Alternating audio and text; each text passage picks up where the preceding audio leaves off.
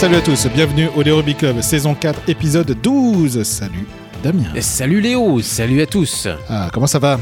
Ça va fort bien avec un week-end plein de, news, plein de matchs, plein de choses à raconter, surtout plein de choses à raconter.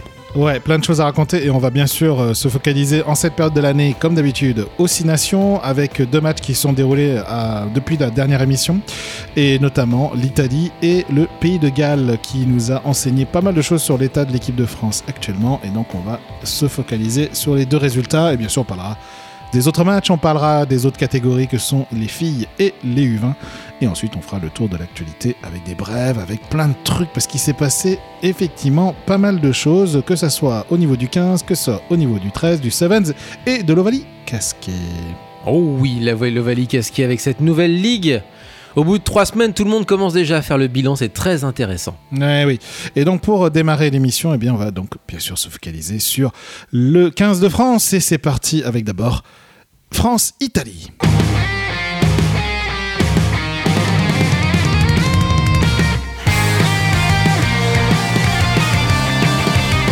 Et France-Italie, après un, Angleterre-France, un France-Angleterre, pardon, euh, qui s'est très bien déroulé pour l'équipe de France, eh bien, on s'attendait à ce que l'équipe de France marche sur l'Italie.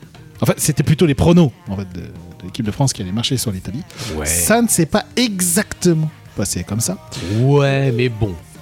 Il y a quand même victoire de l'équipe de ah France. Bah oui, il y a quand même victoire assez large finalement, 35 à 22.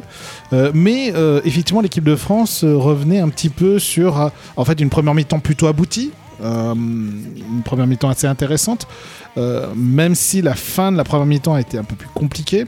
Mais en tout cas, l'équipe de France était plutôt sérieuse dans, euh, dans ce match. Par contre, ce qui a un peu posé problème, je pense, c'est plus la deuxième mi-temps où tu sentais que l'équipe de France s'est dit Ouais, ça va, l'adversaire se maîtrise, on va être moins rigoureux en défense, on va un peu moins faire d'efforts euh, à droite à gauche, et finalement, bah, ça a été un peu plus brouillon en fait, et moins engagé. Ça, c'est du point de vue de l'équipe de France. Tout à fait. Après, moi, ce que j'en dis de ce match, c'est que l'équipe de France, moi, j'ai été, très heureux de voir ce match dans le sens où, eh ben, pour la première fois, l'équipe de France s'est comportée comme une grosse équipe en deuxième mi-temps. Et oui, ils ont laissé un petit peu, un peu plus filer le match, on va dire. Euh, c'est pas à ce, enfin, c'est pas comme ça qu'on les, qu'on les attendait, surtout après certaines, on va dire une décennie entière. Il y a une, euh, petite phrase qui, est arrivée cette semaine en disant euh, l'équipe de France a mis fin, cette équipe de France là, ce 15 de France là, a mis fin à une décennie de frustration. C'est pas faux. Euh, ça fait ça fait 10 ans qu'on est qu'on attend pas grand chose de cette équipe et du coup pour, le match suivant. Mais oui. pour la première fois, eh ben on s'est retrouvé avec une équipe de France eh bien, qui a, qui, a, qui a joué finalement comme une grosse équipe, c'est-à-dire en creusant l'écart dès le début de match et en gérant, alors pas forcément en gérant de manière très heureuse, mais en gérant le match comme euh, ben, l'aurait fait l'Angleterre face à l'Italie, comme mmh. l'aurait fait le Pays de Galles face à l'Italie. Bref, on est enfin rentré dans le peloton de tête, à nouveau, selon moi, des équipes qui comptent, pas forcément des équipes euh, gagnantes, faut pas non plus s'imaginer qu'on va gagner la prochaine Coupe du Monde, simplement on est enfin, on s'est enfin comporté comme une euh, équipe de notre rang, c'est-à-dire le peloton de tête du rugby mondial. Oui, on n'a plus cette Enfin, après le match, on s'est dit qu'effectivement, on n'a pas vraiment eu peur, même si. On n'a pas eu peur, arrête donc. Non, on n'a pas eu peur parce qu'en fait, finalement, euh, il y a eu effectivement moins d'engagement par rapport à l'Angleterre. Ah, c'était moins beau, c'est sûr. C'était moins beau, euh, c'était moins rigoureux, on a fait plus de fautes, si je me souviens bien. Et euh, finalement, l'Italie aussi était un peu plus. était un peu vexée par rapport au premier match, hein, où ils se sont pris une tôle complète face au Pays de Galles, 42 à 0. Donc, l'Italie avait quand même quelque chose à montrer hein, et par rapport à ça. Et encore, on a pris la mesure de l'Italie en réalité. Oui, bien sûr, on a, on a pas, on n'a pas eu peur. Euh, après, l'Italie est un peu plus vaillante que euh, contre le Pays de Galles où c'était vraiment. Bah, tu viens de le dire, on, se tape une, on, se, tape une Italie qui s'est fait humilier la semaine précédente. Alors forcément, du coup, forcément, ils étaient un peu plus vaillants euh, cette, cette, ce match-là. Mais au global, moi, j'ai vraiment pas eu peur, même si les commentateurs ont comparé ça à l'Angleterre, ce qui avait rien à voir. Enfin, franchement, les deux matchs n'étaient pas du tout. On peut pas comparer ça c'est un peu comme une pièce de théâtre. Alors je dis pas que c'est chorégraphié à la manière du cash, bien entendu, mais ceci étant, euh, ça reste un match, reste un dialogue mm. d'une certaine façon mm, mm, sportif, euh, confrontationnel entre deux équipes, surtout en rugby. Euh, et donc, bah, une équipe n'existe également que par sa confrontation face à l'autre équipe. Si l'autre équipe joue mal, euh, eh bien, euh, bah, l'équipe en face bah, jouera pas forcément super bien. Mm. Alors, elle peut dérouler, ça peut donner des scores fleuves, mais du coup, le score fleuve va, euh, comment dire, éclipser le, le niveau général du match. On va, on va on va pas se voler à la face. Et là, on s'est retrouvé face à une Italie qui a fait ce qu'elle a pu, Mm. qui était piquée au vif, mais qui a pas pu grand chose. Et même piquée au vif, qui a pas pu grand chose. Donc, bah, forcément, faut pas s'attendre à un match de très très haut niveau. Non. Non, non, et puis euh, finalement, euh, ce match euh, s'est terminé avec un 35 à 22. Et Une équipe de France qui a maîtrisé son sujet de quasi bout en bout. Et voilà, c'était.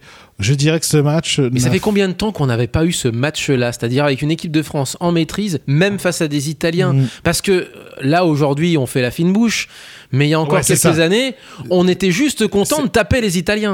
Bah, tu as fait ma conclusion. Euh, en fait, euh, ce match, euh, à la fin du match, donc j'ai pas eu peur finalement. Et à la fin du match, je me suis dit, mais en fait, finalement, on retrouve une équipe de France où on se dit, bah, contre l'Italie, on n'a rien à craindre. Euh, même si on joue moins bien, même si on est moins en forme, on domine et on gagne le match sans trop de problèmes, même s'il y a eu des, petits matchs. Et puis, encore une fois, Aldrit a été redésigné homme du match. Ça fait la deuxième fois comme de suite, hein, c'est à noter lors de ce tournoi Destination. Donc ce match, on va dire, voilà, on, on l'évoque, ça fait déjà un certain temps, puisqu'il y a eu une, euh, si je me souviens bien, il y a eu quand même une pause au milieu hein, avant le match contre le Pays de Galles. Ça fait un certain temps. On va pas s'éterniser plus là-dessus.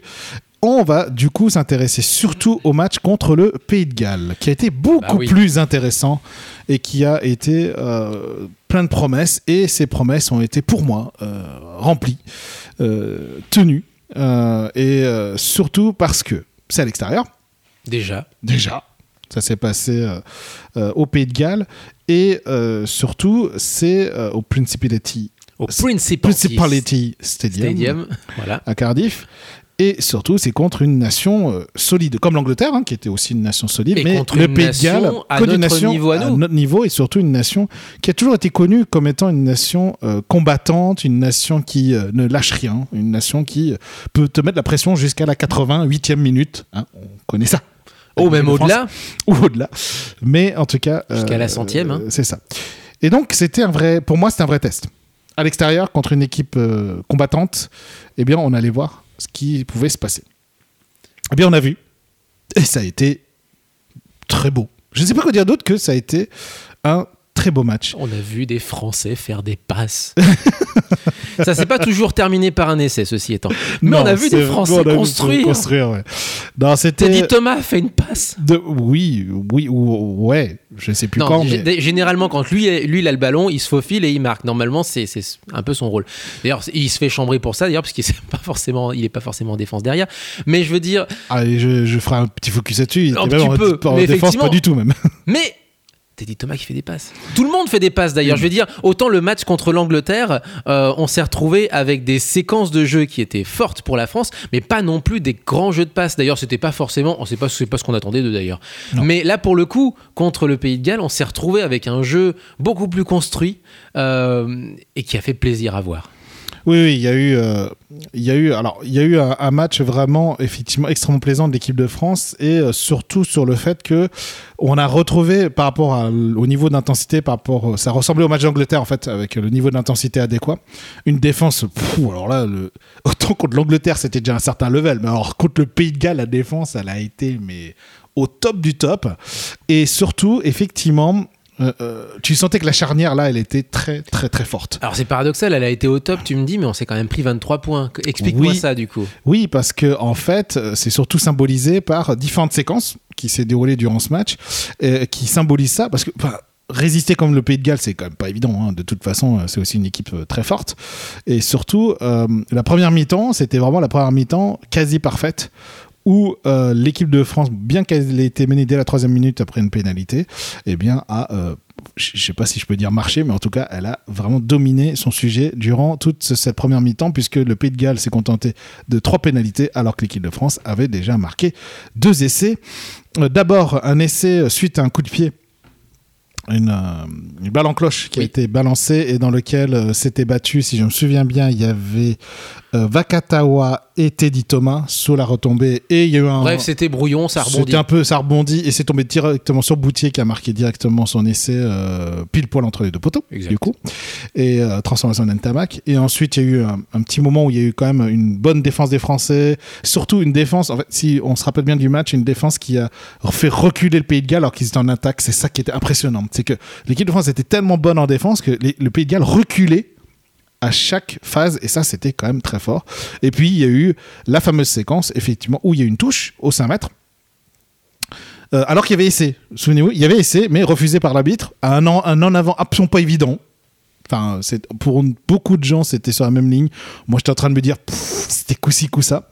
Euh, mais en tout cas, c'était pas évident que c'était euh, que c'était un en avant. Mais comme l'arbitre a dit, je n'ai, je n'accorde pas l'essai, je veux voir s'il y a quelque chose. Il a Ouais. pas dit, il, il a pas dit essai, il a dit, je veux regarder. Donc, comme il y avait doute, il a vu qu'il y avait possibilité d'en avant, il a refusé l'essai. Mais c'est pas grave puisque l'équipe de France donc avait une touche à 5 mètres. Ils ont fait la touche et euh, passe direct d'Aldrit à la récupération pour faire, un, pour faire croire qu'il y avait un maul. Passe direct sur Willem C qui a marqué en force euh, dans, euh, en coin. Euh, Mais ils ont fait un fake, comme pour, les, comme pour le foot américain. c'est un peu ça. Et donc euh, 9 à 17 euh, à la mi-temps, surtout 9 à 17 parce qu'il y a eu un carton jaune de Grégory Aldrit à la 39e. Et en fait, c'est très fort parce que on a résisté pendant 6 bonnes minutes après les 40, la 40e minute. Ce qui a d'une part consommé le carton jaune d'Aldrit, Oui, bah, il restait plus que 4 minutes ensuite en deuxième En période. début de deuxième en début de deuxième période. Et ensuite, surtout, on a résisté très très longuement face aux assauts du Pays de Galles. Ensuite, il y a eu une énorme défense euh, euh, de Dupont qui a fait reculer quasiment de 20 mètres euh, l'attaque. Et ensuite, il y a eu une récupération euh, aux alentours des 10 mètres. Ça a duré un pilonnage de 10 minutes des Gallois qui a été infructueux. Et en plus, les Gallois, ils, ont, ils auraient pu choisir les 3 points, mais ils ne l'ont pas fait. Ils ont préféré tenter de revenir et finalement à leur décharge. Donc, première mi-temps, Ceci 9 à étant- 17. Ceci étant, ensuite, les Gallois sont revenus à la charge, bien entendu. Ah ben on s'y attendait. Mais encore une fois, euh, la mauvaise habitude des Français de mal revenir en deuxième mi-temps n'est finalement pas revenue. Euh, ils ont résisté encore une fois en deuxième mi-temps, surtout pour attendre qu'Aldrit revienne, en fait, finalement. Et puis, il y a eu effectivement, par contre, euh, une bonne offensive des euh, Gallois par un essai de Lewis à la 47e qui fait que, effectivement, on s'était dit, bah, les Gallois, comme prévu, ils étaient, bah, ils n'avaient pas laissé passer quand même trop de temps avant de réagir. Ce qui leur a permis de revenir à un point d'équipe de France. Sauf que, alors que les Gallois avaient le ballon en milieu de terrain et que les Français continuaient à faire une défense très agressive et à faire reculer les Gallois, donc ils étaient plutôt, euh, je crois, vers la ligne médiane. Ça s'est passé euh, trois minutes après euh, l'essai des Gallois. Et bien, à force de faire cette défense très agressive, et notamment avec une défense inversée où les, les ailiers montaient très vite et très fort, et bien, ça n'a pas manqué. Euh, interception d'Entamac et essai d'Entamac en contre à la 51e minute, ce qui a un peu calmé le Principality Stadium à ce moment-là parce que les Gallois avaient le ballon depuis le début de la deuxième mi-temps, et mais les Français étaient tellement agressifs, tellement forts. Ah, mais ce Que vol, de, ça a été- ce vol de ballon. Ah mais il était euh, bon, il était très très bon. hein, euh. Mais Ntamak et Dupont, les deux, hein, les deux prennent vraiment leur marque. Tu sens que là, ils mènent le jeu. Il y a une- et Boutier a été très très bon à, à l'arrière. Tu sens qu'il y a une, de nouveau une confiance dans le, les chandelles, dans les coups de pied, dans la stratégie de d'occupation. On peut se permettre de tenter des choses. Exactement. Et, euh, et ben, du coup, cette interception récompense un jeu, euh, enfin, surtout le- la prestation d'Entama qui a été très bon. hein. il a fait, un- je crois, jusque-là, il a fait un 100% dans ses, euh, dans ses, Dans coups ses de pied, tentatives, dans ouais. ses tentatives et ses coups de pied. Et donc, euh, ça récompense vraiment euh, tout, son, euh, tout son jeu. Et ensuite, ça s'est un peu calmé hein, par la suite, puisqu'il y a eu une bataille rangée entre les deux équipes, dans laquelle les mêlées se, revenaient, ne revenaient pas. À un moment, je crois qu'il y a eu pas mal de changements et il y a eu un très gros problème en mêlée où on s'est fait exploser en mêlée derrière. Avec les changements. tout, mais malgré Mais- tout, on arrivait, on, et- on arrivait à tenir bon. Ouais, et ce qui était très fort, c'est qu'en fait, euh, Awas s'est fait sortir, en fait, et on a dû euh, mettre euh, Fikou euh, en Oui. troisième ligne, en troisième ligne centre. Et finalement, la Smelia était plus stable à ce moment-là. C'était assez paradoxal. Alors que t'es en infériorité numérique. Alors, bien sûr, à un moment, on pouvait pas résister euh, parce qu'il y a eu, euh, à partir de ce carton jaune à la 68e, il y a eu des assauts des Gallois et à un moment, Dan Bigard a, a fait euh, a marqué A un essai à la par marquer. 74e minute et a euh, permis aux Gallois de revenir très près au score. Et euh, c'est là qu'a eu lieu, encore une fois, l'illustration de cette défense avec, euh, bah, des, encore une fois, les Gallois qui y allaient, qui y allaient, qui tentaient, qui tentaient. Et à un moment, euh, les Gallois étaient reculés dans leur 22, donc c'était quand même loin. Et on était, je crois, vers la 4 79e minute, je crois Oui. que c'était dans ces eaux-là. Voilà, voilà. Et il y a eu une percée, en fait, des Gallois, en, je crois, plutôt côté droit de l'attaque galloise. Ils transpercent, et là, on fait, oulala, c'est les Gallois. Ils vont encore nous prendre à la dernière minute. Et non, ils Et non. fait enfin, il s'est fait stopper. Il s'est fait stopper. Alors, je sais plus lequel, euh, deux- les Français. deux à trois dessus. deux, trois dessus. Ouais. Et ensuite, il y a eu euh, stoppage de l'attaque. Et ensuite, contre-rock, qui a permis à la France de récupérer le ballon et de balancer, à partir du moment où la cloche s'est assonnée, de balancer en touche directement. Ce qui a entraîné une énorme frustration des Gallois. Il y a eu une mini bagarre générale à ce moment-là, notamment impliquant Vakatawa. Mais euh, c'est la frustration. Tout simplement, les Gallois euh, sont vexés de se, de se faire battre par l'équipe de France, qui n'est plus arrivé. Et là, tu l'as dit, ça n'est plus arrivé depuis 10 ans de euh, battre une grosse nation à l'extérieur. Quand on dit grosse nation, c'est en gros Irlande, Angleterre, Pays de Galles, un peu l'Écosse, mais l'Écosse, on arrivait à peu près à les battre de temps en temps. Mais c'est les trois nations majeures. On n'a pas fait ça depuis 10 ans, 2010, quoi. 2010. Ça date. Du coup, que retenir de ce match? C'est ce que j'allais te poser comme question. Ah, merci. Ben moi, je l'ai déjà dit, c'est-à-dire qu'on se retrouve avec une équipe de France qui retrouve son, son rang, euh, une certaine confiance, qui se comporte surtout comme une nation euh, au-dessus de ce qu'on, de, ce qu'elle était jusqu'à présent. Et c'est dans ça que je dis qu'elle retrouve justement euh, son rang. C'est que non, simple, non seulement elle a, elle a le niveau, elle a le niveau de jeu, il y a le résultat qui va avec, mais surtout, eh bien, eh bien, elle se comporte comme telle sur le terrain. Et toi, mon Léo? Ah ben, en fait, ce match était extrêmement.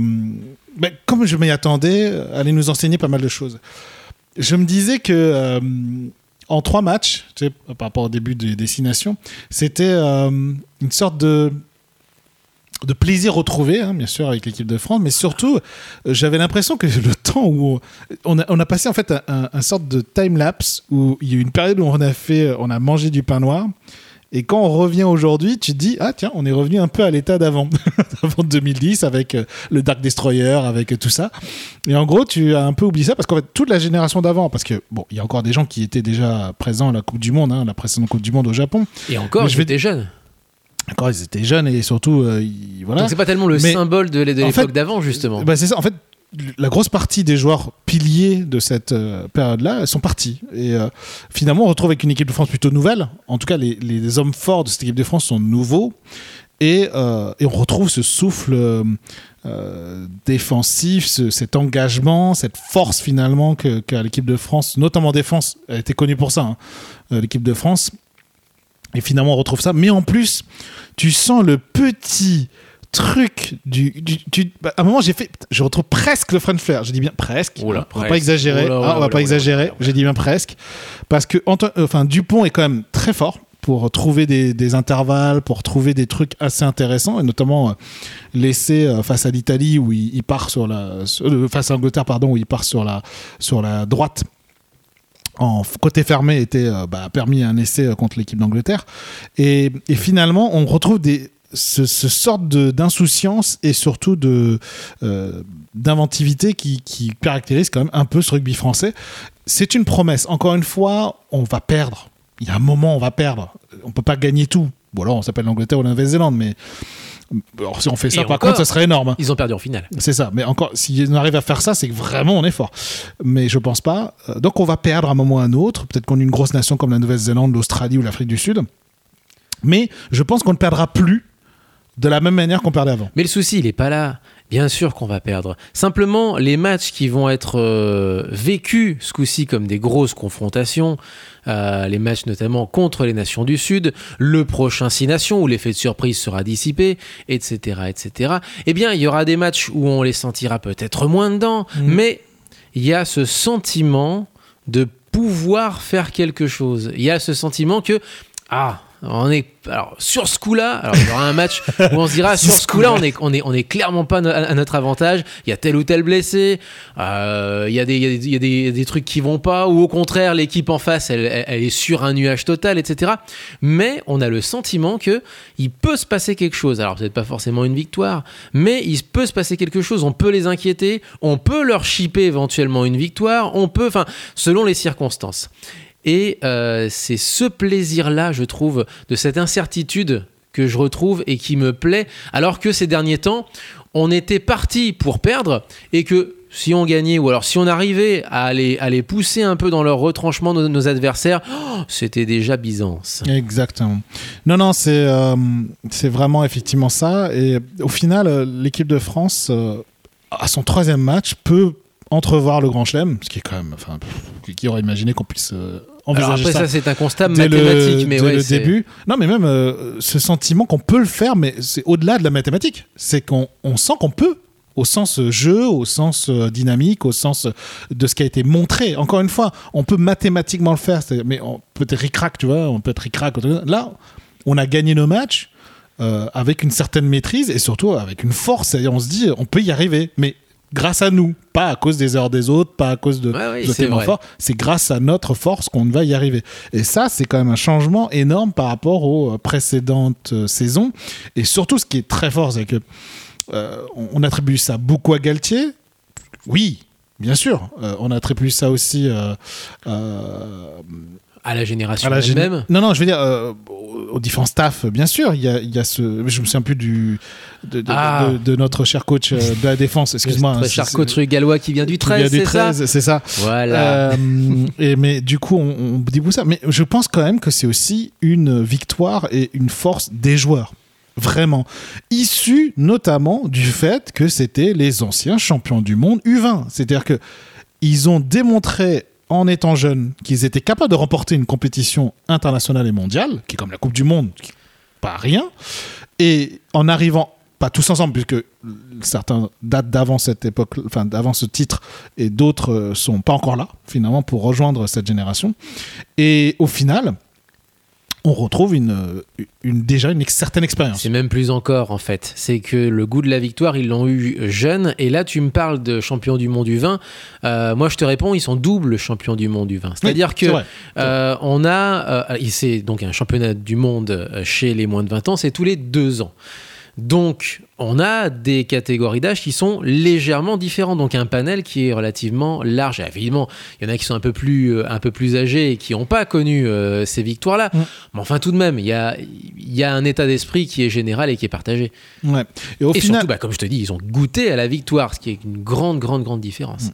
Et au final, en fait, ce qui se passe, c'est que euh, finalement, on est à 4 ans de la Coupe du Monde et on sent déjà que l'équipe de France a des bases ultra solides, qui était très différent des précédents. il y a eu, on nous a rappelé qu'il y avait euh, effectivement, je sais plus je sais plus quel était le sélectionneur qui en ayant récupéré l'équipe de France avait fait une excellente euh, un excellent démarrage avec des victoires au début mais au final, il n'y avait pas cette, cette notion de, de finalement de, de, de, on n'était pas sûr de soi. C'était plutôt des victoires où on, écrasait son adversaire parce que l'adversaire était plutôt faible, ou on surprenait l'adversaire. On a battu l'Angleterre hein, pendant cette période de 10 ans. On avait battu l'Angleterre, euh, mais c'était un petit peu l'Angleterre qui nous donnait le match quand même des fois, hein, euh, très franchement. Mais au final, euh, aujourd'hui, on est à 4 ans de la Coupe du Monde, on a des joueurs qui se mettent en place, on a quand même des blessés. Hein. Entre les différents matchs, il y a eu des blessés qui faisaient tourner euh, l'équipe. Et finalement, on retrouve un peu cette, cette ossature. Moi, je trouve que l'ossature euh, charnière, arrière avec Boutier et les, les trois troisièmes lignes, enfin les trois troisièmes lignes, c'est d'un level, pardon, je parle anglais, mais c'est d'un niveau. Olivon, Aldrid, Crow c'est niveau top mondial. Hein. Franchement, hein, ce, cette troisième ligne est forte. Après, on va voir, il y a plusieurs incertitudes, notamment le fait que ben il y a cette année l'effet de surprise qui joue, bien sûr. On va dire, les, les Anglais nous ont tellement pris de haut aussi, il faut dire ce qui est. Euh, on en a déjà parlé dans l'émission, euh, mais euh, et puis il y a aussi donc le fait que l'objectif réel, c'est la Coupe du Monde en France, à voir comment le groupe va évoluer. Dans, je parlais d'état d'esprit, mais même dans son, dans son esprit général, les relations entre les, les joueurs les uns et les autres, les carrières aussi des uns et Ah des autres, comment elles vont Bien évoluer, est-ce qu'il y en a qui vont pas se perdre en encore chemin Est-ce qu'il y en a pas qui vont aussi en prof, enfin, essayer de taper à la porte et jouer, euh, et jouer des coudes pour avoir euh, cette, euh, cette, cette place dans le, dans le 15 de France? Voilà. Après, là, pour le coup, oui, c'est le rôle du staff, effectivement, de réguler tout ça. Mm. Sachant qu'Aldrit est à La Rochelle, oui, il y a encore des joueurs qui pourraient envisager d'aller monter plus. Oh, je- c'est pas pour, pas pour faire suite à La Rochelle, mais je veux dire, euh, parmi les par- si je prends par exemple la charnière du point de Tamac, ils sont déjà tous deux au Stade Toulousain. Non, Donc c'est compliqué de les voir ailleurs. euh, S'installer dans dans, un, dans un club qui, qui, qui va jouer éventuellement les, les quarts tous les ans en, Mm. en Coupe d'Europe. Voilà ce que tu veux dire. C'est ça. C'est ça.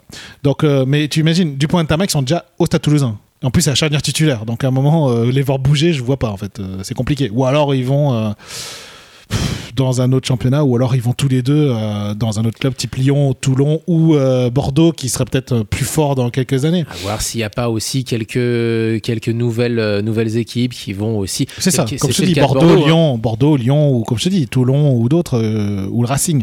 Mais même, c'est compliqué parce que eux deux, enfin, déjà, Ntamak, c'est vraiment un Toulousain, mais pff, plus profond de son cœur. Dupont, effectivement, n'est pas Toulousain d'origine, mais euh, il a trouvé sa place à Toulouse, donc c'est compliqué de les voir bouger encore. Mais on fois. digresse, on digresse. Mais C'est déjà, vrai, on va raison. savourer notre plaisir Alors, ju- déjà pour commencer. juste un petit point, euh, oui, on va pas tout de suite, euh, effectivement, déjà broyer du noir avec euh, un avenir incertain. Euh, non, il y a quand même un joueur qui m'a déçu depuis le début, c'est Teddy Thomas. Euh, très clairement, Pourquoi donc parce que je le trouvais un peu. Alors, euh, je le vois moins sur le terrain parce que c'est aussi un habitué des highlights. Un peu trop d'ailleurs à une. Enfin, je il y a encore un an ou deux, il était. On, vo- on voyait que lui et euh, t'avais l'impression que c'était un petit peu plus. Enfin, ça, ça donnait une impression en termes de, de, de- de grand public que euh, c'est. euh, Enfin, c'est un petit peu un effet Chabal, si j'ose dire. Là où Chabal a une carrière qui lui par- par- parle pour lui, mais on lui a demandé, on lui a beaucoup trop demandé en, en- en son temps. On demandait à, à Chabal qui sauve à lui-même, à lui seul l'é- l'équipe de France, à la même époque où d'ailleurs en football on avait euh, Ribéry qui euh, donnait la passe décisive à n'importe quel joueur et ça marquait quand même, etc. Et en rugby ça fonctionne pas la personnalisation. Et du coup, Teddy Thomas, déjà je grinçais un peu des dents, même si on ne voyait que lui sur le terrain, et même si ça nous faisait quand même euh, bien du bien, on va dire, hein, qui, marque l'essai au bon moment, ou qui se faufile entre deux joueurs. Et là, je le vois moins, mais je le trouve pas forcément euh, en dessous. Toi, tu le trouves en dessous? En défense notamment, et Ah bah, surtout, défense, oui. et surtout, euh, surtout dans ce match-là où euh, plusieurs fois il a été en défaut. C'est en fait ce qui m'a vraiment interpellé, c'est quand même les commentateurs l'ont vu, ils l'ont Ouais. dit eux-mêmes. Où il est Teddy Thomas, il est pas bien placé, il ne fait pas la deuxième rideau. Voilà. Et quand les commentateurs commencent à remarquer ça, c'est que t'es vraiment, vraiment pas bien. Mais en après, défense. parce que du coup, c'est pas forcément quelqu'un qui est là pour défendre. Après, Oui, qui- mais le qui problème- fasse pas, non, qui, le pro- qui fasse pas assez le job. euh, non, ça, le je peux- je peux problème, le problème, c'est pas pour plan de jeu. C'est-à-dire qu'il est. En fait, je dis ça parce qu'il va être en danger clairement. C'est-à-dire que vu que l'équipe de France se restructure Eh oui. autour d'une forte défense, si tu n'es pas dans ce mood-là, et lui, il est pas techniquement euh, Et oui, c'est ça, préparé en fait, à ça, voilà. c'est ça en fait que je dis quand je suis déçu, c'est que il va probablement perdre sa place à cause de ses lacunes défensives. Là où- et ce- ce- ce- du coup, alors, ce qui est fort aussi, c'est Là où que je défends quand même un petit peu, c'est que le problème, c'est qu'il est intrinsèquement pas capable de faire ça. C'est ça le Hmm, souci en fait. c'est ça en fait. C'est pour ça que je, je, je, je mesure un petit peu ton, ton, ton, ton constat, même si je suis d'accord avec. Mais intrinsèquement, c'est presque trop lui demander en quelque sorte. Le Ben, problème, c'est que là où tu as raison, c'est que si, si quelqu'un, si jeu. un joueur plus polyvalent que lui débarque et est aussi efficace que lui, Ce c'est sûr que sa place est en Bah, danger. notamment, euh, on a Damien Penaud qui tape à la porte. et ben voilà. En fait. Et Damien Penaud, dans la période compliquée de l'équipe de France, a été le joueur qui a été mis en avant en tant qu'ailier euh, et en défense bien plus que Teddy Thomas. C'est pour ça que je dis que Teddy Thomas avait l'occasion, puisque Damien Penaud a été blessé lors des euh, trois premiers matchs, euh, il avait l'occasion justement de démontrer ça. Alors en attaque, il a malheureusement euh, pas pu euh, s'exprimer totalement parce que euh, ça a été feu de tout bois de partout. Euh, il avait pourtant des occasions, mais il en a gâché quelques-unes. Il faut se souvenir de certaines passes qui partaient à côté. Et surtout au début du match, moi, je- j'en voulais vraiment sur. euh, un moment, il avait comme, il était quasi tout seul.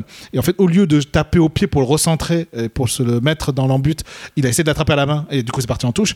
Et, j'ai fait, mais oh, des choix très compliqués qui fait que malheureusement, quand tu ne marques pas un seul essai durant trois matchs où on en a marqué quand même un bon nombre, alors que tu es un ailier et que Alors que voilà, t'es censé et justement. le finisseur, le finisseur, le finisseur. typique, bah ça montre que malheureusement tu regardes le reste et le reste c'est une défense lacunaire, c'est un positionnement lacunaire et deux trois erreurs qui malheureusement. Est-ce que c'est pas un des derniers symboles aussi de, de la génération d'avant dans le sens où auparavant on lui on lui pardonnait tout ça, dans le sens où l'équipe était était était pas bonne, euh, en tout cas pas satisfaisante, mais que lui comme je te disais, brillait lors des. Euh, donner un peu de bon au cœur, si j'ose dire, Bien euh, sûr. en termes d'image. Bien sûr, bien Et sûr. aujourd'hui, maintenant, ça n'est pas assez. ça n'est pas en Ça ligne avec assez. la stratégie. Voilà. En fait, si c'était une stratégie un peu comme le Racing, puisqu'il est au Racing, au Racing, c'est quand même beaucoup plus un jeu très direct. C'est-à-dire un jeu extrêmement euh, agressif, mais au sens attaque, agressive, et très direct. On fait très peu de passes, en fait, au Racing. Et il est bien dedans. Parce que Teddy Thomas, c'est un finisseur. C'est quasiment un one, euh, une seule passe, c'est bon, en fait, pour, euh, pour Teddy Thomas. Mais du coup, dans ce jeu-là, même s'il a des lacunes défensives, c'est pas grave, puisque le jeu du Racing s'inscrit dans cette logique. Là, dans l'équipe de France, vu la manière dont on construit l'équipe de France, il va pas rester longtemps. Malheureusement pour lui, il va pas rester longtemps Ou dans est-ce les qu'il plans. faudrait pas l'utiliser d'une autre manière aussi? Ça, Bah, c'est au au staff de, Sup- de trancher super ça. sub, super sub peut-être. C'est-à-dire que quand Ah on bah, veut, Pour moi, ça, le- ça le ça serait. peut être super sub. Mais du coup, euh, malheureusement, les arrières, ça tourne moins que les avants dans un, dans un match de rugby à 15. Et aujourd'hui, euh, encore une fois, Damien Penaud, là, qui revient, hein, il va revenir pour le match contre, euh, contre l'Écosse, pardon, contre l'Écosse. Euh, franchement, moi, si j'étais à la place du staff, je mettrais un Damien Penaud à sa place. Après, avoir le choix du roi comme ça, c'est quand même pas si mal, hein, je vais non, dire. non, mais je veux dire, je veux dire, ah, ben, bien sûr, mais euh, je veux dire, euh, pour- je, en train- pense- en fait, je pense à Teddy Thomas. En fait, tu vois ce que je veux dire? Je pense à lui et, à, et au- malheureusement à ses trois premiers matchs où il aurait pu s'imposer et, et pouvoir dire. Je fais partie de cette génération qui démarre et qui va accompagner euh, ce mouvement vers la Coupe du Monde. Malheureusement, ces trois premiers matchs ont été défaillants en attaque, il n'a pas marqué Eh oui, seul oui. essai, et en défense, ça s'est vraiment vu. Damien Penaud revient, ça va être dur. Ça va être assez Alors que dur. Vakatawa, par exemple, Vakatawa, typiquement Vakatawa qui a aussi pas marqué euh, d'essai, je crois, de souvenir. Mais Vakatawa, en fait, lui, je, je sais plus, peut-être Oh, un, je regarde. je sais plus. Mais en tout cas, Vakatawa, il a, il n'a pas marqué d'essai, mais tu sentais qu'en défense, il était là. Il avait une présence, en fait. Vakatawa. Il avait une présence dans les phases d'attaque, les phases défensives. Il était présent. Teddy Thomas, euh, pas vraiment Pas vraiment. presque, il est passé presque fantôme. Tu vois, c'est c'est un peu ça. Et c'est dommage, en fait. Alors que c'est, justement, comme tu l'as dit, c'était le joueur un peu flashy, le joueur que tout le public connaît, Oui, mais c'était le joueur flashy dans une équipe qui ne brillait qui ne pas. brillait pas. Et aujourd'hui, euh, bah, la place a été donnée à d'autres. Et après, effectivement, je pense que c'est aussi au, au- au staff de trancher à, à ce niveau-là et de Ah mais l'utiliser et de l'utiliser Je dis juste par rapport à la manière dont le staff a l'air Ouais, de ouais. construire l'équipe, Teddy Thomas Mais- l'air de pas rentrer dedans. Je te confirme effectivement que, Virimi, Virimi Vakatawa n'a pas marqué d'essai à ce jour Mais que depuis le début de cette Mais compétition. tu sens bien la différence, un peu d'impression? Ah bien, tu Ouais. sens la différence de, de- de présence. C'est évident.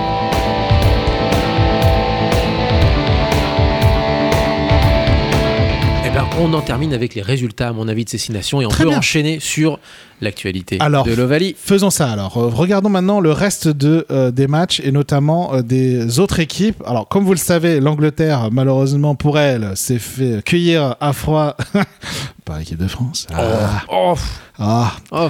Bon, par contre, contre l'Écosse, ça a été très brouillon. Mais c'est ça en fait. Le, 13 à 6. voilà, Euh, 13 à en 6, Écosse, ça, hein, victoire en en, Écosse. Écosse. Par contre, c'est plus vieux, si je me souviens bien. À Parce que ça s'est passé il y a un certain temps. Ça s'est Euh, passé le- la veille du France-Italie. Et c'était plus vieux, si je me souviens bien. C'était assez plus vieux ce match, non? Pas- Ah, c'était plus vieux, d'accord. Oui, Oui, c'était pardon, plus vieux de excuse-moi. 24 heures si tu veux, mais. euh, non, oui. pardon, c'était euh, humide. C'était humide. On est dans un sketch de, François Pérus, C'est ça.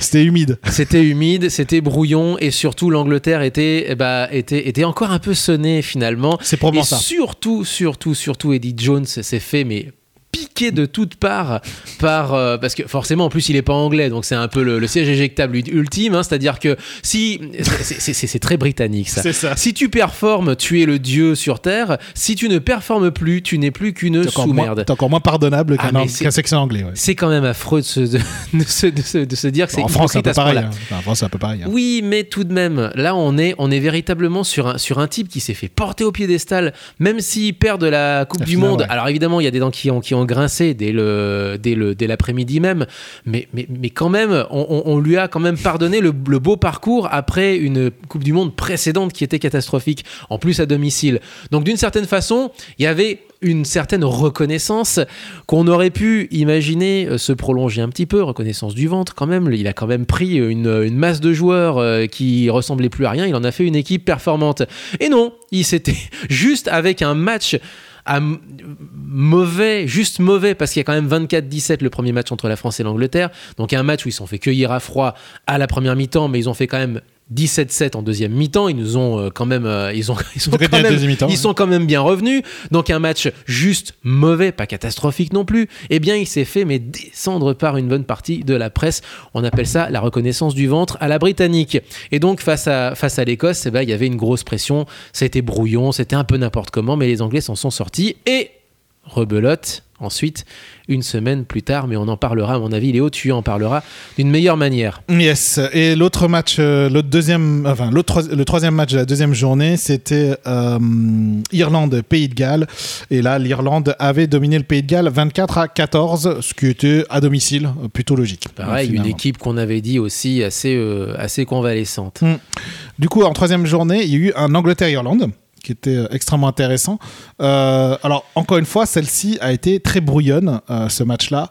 Et surtout, pour mais- l'Irlande, mais des deux convalescents en fait on voit que l'Angleterre est quand même plus guérie que Ouais, l'Irlande parce que en Irlande, le mais alors ça a été une catastrophe, catastrophique. sans nom pour euh, pour euh, pour les, pour les Sexton. Irlandais. ouais pour Sexton oh, ouais. ça a été une cata complète, un peu le symbole de l'équipe. Euh, ils ont en fait les Anglais ont marqué deux essais au début parce que ils ont pas aplati dans leur but. Mais alors quand je dis ils n'ont pas aplati, c'est que c'était limite ils ont pas ils ont observé le ballon, ils ont fait bon ça passe et puis finalement les Anglais étaient plus morts de faim. C'est des, choses à pas faire. C'est-à-dire que Mais tu as un ballon qui traîne dans la surface, dans ta surface. Mais tu tu t'en débarrasses, tu fais oui. n'importe quoi. Tu tu tu as- alors tu aplatis, ça c'est le premier réflexe que tu peux avoir. Bien sûr. Mais quand le ballon il glisse, tu bah, tu t'en fous, tu le ouais, tu le tu le pousses, balances, voilà, tu le pousses dehors, tu fais ce que tu veux. T'as mis la 5 mètres, Et deux ballons comme ça, deux Ouais, ballons deux, deux. comme ça qui ont été exploités par les Anglais juste parce qu'ils traînaient en fait quelque part et que les Anglais en ont profité. Exactement. Et deux essais bêtes comme ça. Et, euh, et, et ensuite, euh, Sexton, c'était une cata complète, quoi. C'était vraiment rien, zéro. Zéro point. Ah oui, Franchement, vrai. c'est pas digne de son niveau. Et du coup, l'Angleterre a battu euh, l'Irlande donc 24 à 12. Et, euh, et finalement, ils l'ont mérité, quoi, l'Angleterre. C'est-à-dire que les Anglais, euh, bien sûr, encore une fois, je pense qu'ils jusqu'au bout, ils vont être piqués, piqués. Et ils vont essayer de démontrer que. Non, mais je veux dire, ils vont essayer de démontrer que ça n'était qu'un accident. Je pense qu'après cette ce victoire, après cette victoire là, c'est ça va déjà dans. tu vois, ce que je, tu vois ce que je veux dire Oui, oui. C'est euh, ah non mais c'était un accident. On va vous démontrer ça quoi. Et tu sentais d'ailleurs dans les dans, la les pauvres re- Italiens, là, je non, pense qu'ils en la, la- plein la, la retransmission du, du match avec Eddie Jones qui, qui à la fin, enfin vers la fin, et serre les mains à tout le monde. Il est, content, il est heureux. Je pense qu'il a passé l'orage en fait. Mm. Le gars, il s'en fout. Il peut se faire piquer. Maintenant, il peut se faire piquer au vif par, par n'importe qui, par n'importe quel article de, presse. Il s'en fout. Je veux dire, il a perdu contre la France, mais il a gagné les deux, les, deux autres matchs. Quoi? Qu'est-ce qu'il y a? Tu vois, qu'est-ce que en quelque sorte? Les Irlandais, quart de finaliste? Bon, ben, on les a, on les a étalés.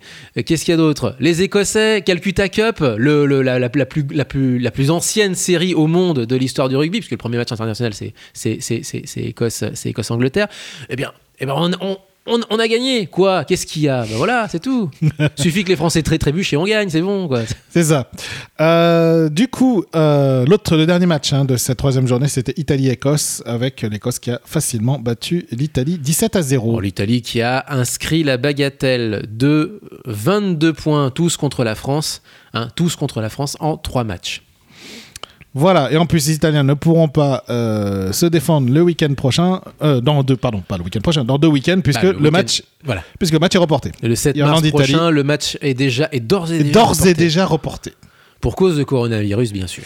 Bien entendu. Sur recommandation aussi des services sanitaires irlandais. Tiens d'ailleurs, puisque du coup, bah, euh, reçoivent. le match étant en, en- en Irlande, mais du coup, euh, on veut pas recevoir les Italiens. Oh non, Restez chez vous. restez chez vous. Voilà. Jusqu'au moment où ils vont se rendre compte qu'en fait, il n'y aura pas que les Italiens qui pourront faire ça. Mais bon, mais bon, c'est pas grave. Euh, Il n'y avait pas déjà un problème anti-asiatique. On va faire de l'anti-italianisme de base.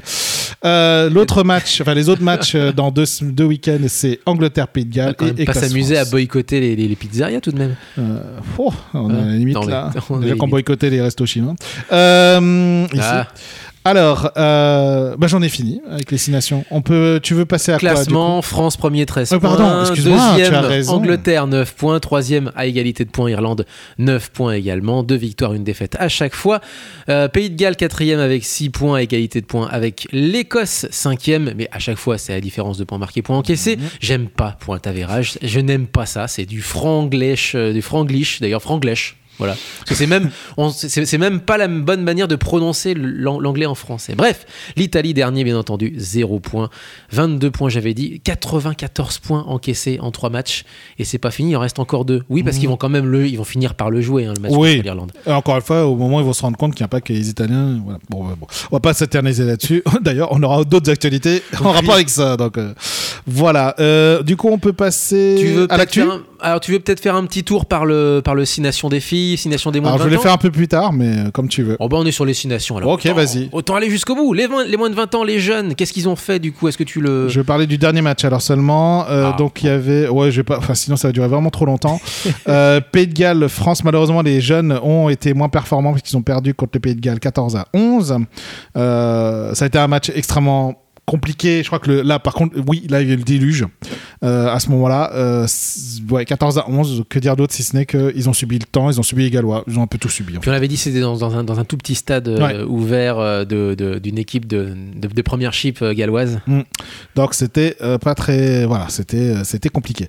Euh, Angleterre, Irlande moins de 20, c'est l'Irlande cette fois qui a battu l'Angleterre euh, 39 à 21. Tout s'est fait jouer en première mi-temps. Ah, Ouais. euh, 30 39-21, puis 0-0 en deuxième mi-temps.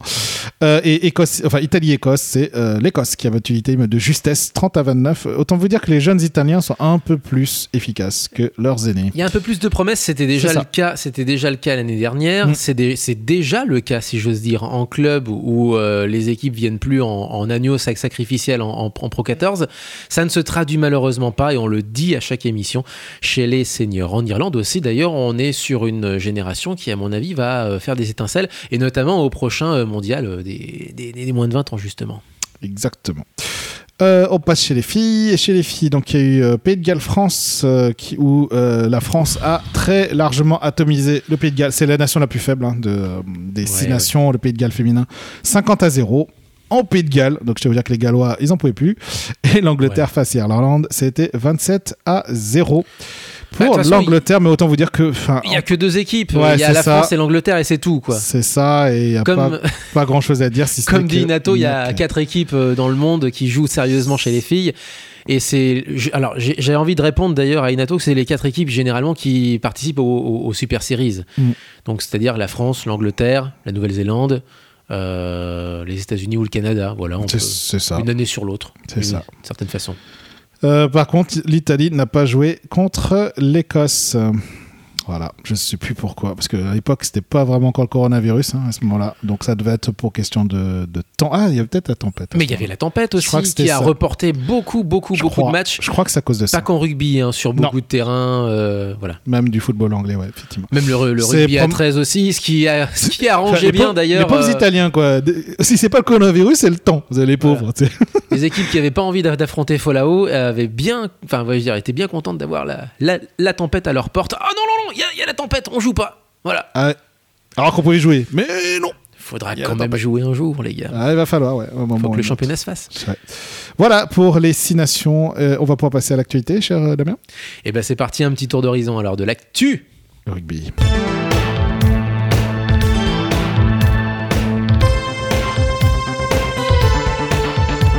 Commencer par le top 14 parce qu'il y a eu bah, les doublons. Donc euh, du coup, il y a du damage qui s'est déroulé. On va parler que de la dernière journée. On va faire euh, encore une fois assez vite. Euh, que retenir? Eh bien que le Stade Toulousain se replace puisqu'ils ont battu Montpellier lors de la tout, de- du tout dernier match de la 16e journée, 25 à 7. Ils ont éteint Montpellier. Ils ont éteint Montpellier, effectivement. Pendant ce temps, les, bah, les premiers ont globalement, pardon, ont globalement, se sont globalement bien comportés. Lou, Racing, 25 à 20. Bordeaux, Clermont, eh bien, c'est Clermont Clermont qui perd 31-22 sur son terrain, ce qui, a, sur son terrain. ce qui a entraîné un peu de tension hein, euh, et des discours euh, et des interviews euh, qui révèlent que Clermont ne, Ne va ça pas se passe si bien pas, que ça, ouais. se passe pas si bien que ça. Euh, Alors que sur le terrain, c'était pas non plus. Enfin, c'était pas, c'était pas infamant. catastrophique. Non, c'était pas catastrophique. C'est une défaite 31-22. Non, mais en fait, ce qui était frustrant pour eux, c'est qu'ils ont gagné la première mi-temps 19 à 14 et qu'ils se sont fait renverser en fait en deuxième mi-temps chez eux. En face, c'est quand même Bordeaux qui est l'une des Ah, mais l'effet- sensa- sensations de ce début de saison, très Ah, clairement. mais- Enfin, de, ce, de- de ce début, de ce milieu de saison. Ils ont même résisté au début de saison, alors qu'on les- on leur promettait le même destin que ces équipes qui, euh, qui cartonnent au début parce que c'est la Coupe du Monde et s'éteignent ensuite. C'est pas le cas. Ah, et puis, franchement, euh, moi j'y croyais pas Moyen, totalement. voilà. J'y croyais pas totalement, mais euh, mais il y a un effet de l'entraîneur, quoi. Franchement, euh, Urios, euh, Urios- il y a un effet, quoi, parce que Bordeaux l'année dernière, c'était pas si flamboyant que ça, c'était pas si fort que ça, et il arrive et il, il, il pète tout. C'est incroyable. Donc c'est pas euh, si mal finalement. Euh, il paraît que c'était, euh, il paraît que c'était descendre en gamme, de quitter Castres pour aller vers Bordeaux. Non, mais c'est lui qui fait monter en gamme, en fait. C'est Oui. pas les autres. C'est ça qu'on n'a pas compris, en fait. Oui, c'est ça en fait. Je pense qu'ils ont pas compris qu'en fait, quand il arrive. en gamme. Non. Il est resté en top 14 avec un club qui était somme toute moyen, comme c'était le cas de son club précédent, alors qu'il venait lui-même d'un club qui était promu, qu'il avait réussi à maintenir. Donc moi j'appelle ça clairement oui une montée en gamme. Non, c'est pas une montée en gamme, c'est lui qui fait monter en gamme. Mais même Moi, je dis. je, je veux dire après il y a un palmarès aussi, je veux dire qui, Ah, euh, qui est historiquement plus ancien pour Bordeaux par exemple, etc., etc. On peut y trouver plein de trucs, mais je veux dire oui il y a un effet Urios et, euh, et c'est lui qui fait monter les équipes en gamme. Exactement. Ça a été le cas avec Oyonnax, ça a été le cas avec Castres. C'est le cas avec Bordeaux. Et, et encore une fois, c'est. euh, que- que- quoi dire d'autre que euh, les faits sont là À un moment, euh, on peut rien dire d'autre. En plus, maintenant, ils ont 4 points d'avance sur le Loup, qui déjà, le Loup au début, c'était vraiment la locomotive et Bordeaux suivait derrière. Mais à partir du moment où le Loup s'est un peu ralenti, bon, bah, le Bordeaux, ils ont fait bon, bah, vous nous laissez passer. Bah, bah, on y va, hein, on part Bah, le. Loup se comporte plus comme ce qu'on attendait en fait d'une équipe euh, Bah, qui- avec un palmarès un peu, un peu moindre, avec moins d'expérience ce au très haut niveau, hein. etc. Et qui profitait de l'instant pour euh, chipper le haut du classement et qui a quand même, Ah, ils ont quand même des points d'avance, hein. ressources pour, pour s'y hein. maintenir, mais qui se comporte un peu plus comme, comme ce qu'on attendait, c'est-à-dire qu'une fois que les grosses équipes se remettent en ordre de marche, les points sont un peu plus compliqués à aller chercher aussi. Oui, mais globalement, ils ont quand même d'avance. hein. 57 points pour Bordeaux, premier. 53 points pour le Loup, euh, deuxième. Et, Et puis il y a là, il y a gap, hein. 11 points Voilà. derrière, avec euh, La Rochelle, euh, donc troisième. Toulon, euh, quatrième, avec 41 points. Euh, égalité de points avec le Racing. Défaite aussi. Ouais, 41 points. Et Toulouse, donc, qui se hisse à la sixième place avec 40 points, se donnant un peu d'air par, par rapport à Clermont et à Montpellier avec une victoire d'avance. Mais euh, oui, oui, il y a eu deux défaites, et notamment Toulon qui perd contre La Rochelle, justement. hein. et puis le Racing qui perd contre Lyon. Donc voilà, c'est plutôt euh, logique ici. Par contre, plus inquiétant, c'est Pau qui descend, descend, descend, mais descend. et qui n'était pas forcément euh, si inquiété que ça il y a Mm. encore quelques semaines et qui là, et qui Ah, là ils enchaîne défaite là. sur défaite. Ah, là, ils enchaînent. Du coup, le Stade français passe devant. Enfin, et le Stade français est encore vivant, surtout avec une victoire Mm. Contre La Rochelle. Mm. À domicile devant leur public, le Stade français qui bat La Rochelle 21 à 20, ça fait quand même du bien au moral. Oui, oui, puis qui, ils la semaine dernière- parce qu'ils perdent contre Bayonne après, mais euh, qui perd finalement, contre, contre, contre Bayonne, concurrent direct, mais ce- le, enfin concurrent indirect puisqu'il y a quelques points encore de- d'avance. Mais je veux dire, la semaine dernière, avant la défaite contre Bayonne, le Stade Français était sauvé. Imagine ça, alors qu'on n'imaginait absolument pas euh, l'équipe parisienne à ce niveau-là. Bon, ça va se battre euh, probablement de Brive à, Pau, à Pau, hein, pour les euh, pour les places les places de relégation. Ah bah, Brive qui a perdu, donc il ne s'éloignera pas de ce peloton de queue. Donc non, euh, ça voilà. va jouer euh, Non, ça va réel- réellement se jouer. Il y aura, il y aura deux, enfin un relégué, un menacé, et enfin il y a donc deux places à éviter pour cinq clubs. C'est ça, exactement. Sachant qu'on vous le rappelle, mais c'est que la dernière place qui est directement rétrogradée, enfin qui rétrograde, et euh, il y a un match de barrage pour l'avant-dernier. Il reste dix, il reste dix journées. Exactement. Euh, on passe en Pro D2 Pro des deux. En Pro D2, alors juste pour vous dire exactement où ça en est en termes de classement. Donc premier Colomiers hein, qui maintient le rythme. Euh, pas évident pour eux. Ils ont perdu là justement lors de la dernière journée contre Mont-de-Marsan à l'extérieur. Mais du coup, voilà. Euh, Ensuite, Perpignan suit derrière avec euh, 67 points, juste derrière. Grenoble, troisième, 65 points. Oyonnax, euh, 62 points, quatrième. En gros, les gros sont devant. Il y a juste Colomiers, hein, qui est un peu surprenant euh, de se retrouver dans cette position. Colomiers, sont gros une année sur deux. C'est vrai. Nevers, euh, cinquième. Nevers qui avait mal démarré sa saison, mais qui finalement se rehisse dans le top 6. Et puis Biarritz qui attend toujours la sentence. Mais bon, il semblerait qu'il y ait des investisseurs. En fait, non. Ça tombe bien, on est à un mois des municipales. En fait, voilà. euh, en fait, ça va dépendre des municipales. C'est ça qui. C'est est bien, on est, on est, il y a, y y toujours un coin ou deux en France où on est resté dans le rugby de, de grand-papa, Mm. même si aujourd'hui ça brasse un peu plus d'argent, hein, euh, substantiellement plus, Mm. mais il y a toujours euh, ce, ce rugby de grand-papa euh, avec cette espèce de, de collusion entre sportifs et politique, etc. On est, on est dans le football d'il y a, a 20-30 ans, hein. c'est ça. C'est des, des tapes dans la, c'est des dans le dos, c'est des accords euh, à poignée de main, c'est des copains qui sont en réalité plus des copains le lendemain, mais qui redeviennent des copains euh, le surlendemain, etc. Bref. On est vraiment sur un côté vieille France. Et généralement, qui c'est qui trinque? Eh bien, ce sont les électeurs, puisque ce sont aussi des contribuables qui payent leurs impôts locaux et qui maintiennent en vie le club de leur cœur, malgré eux, même s'ils ne le veulent pas d'ailleurs. Mmh, même s'ils n'aiment pas le rugby.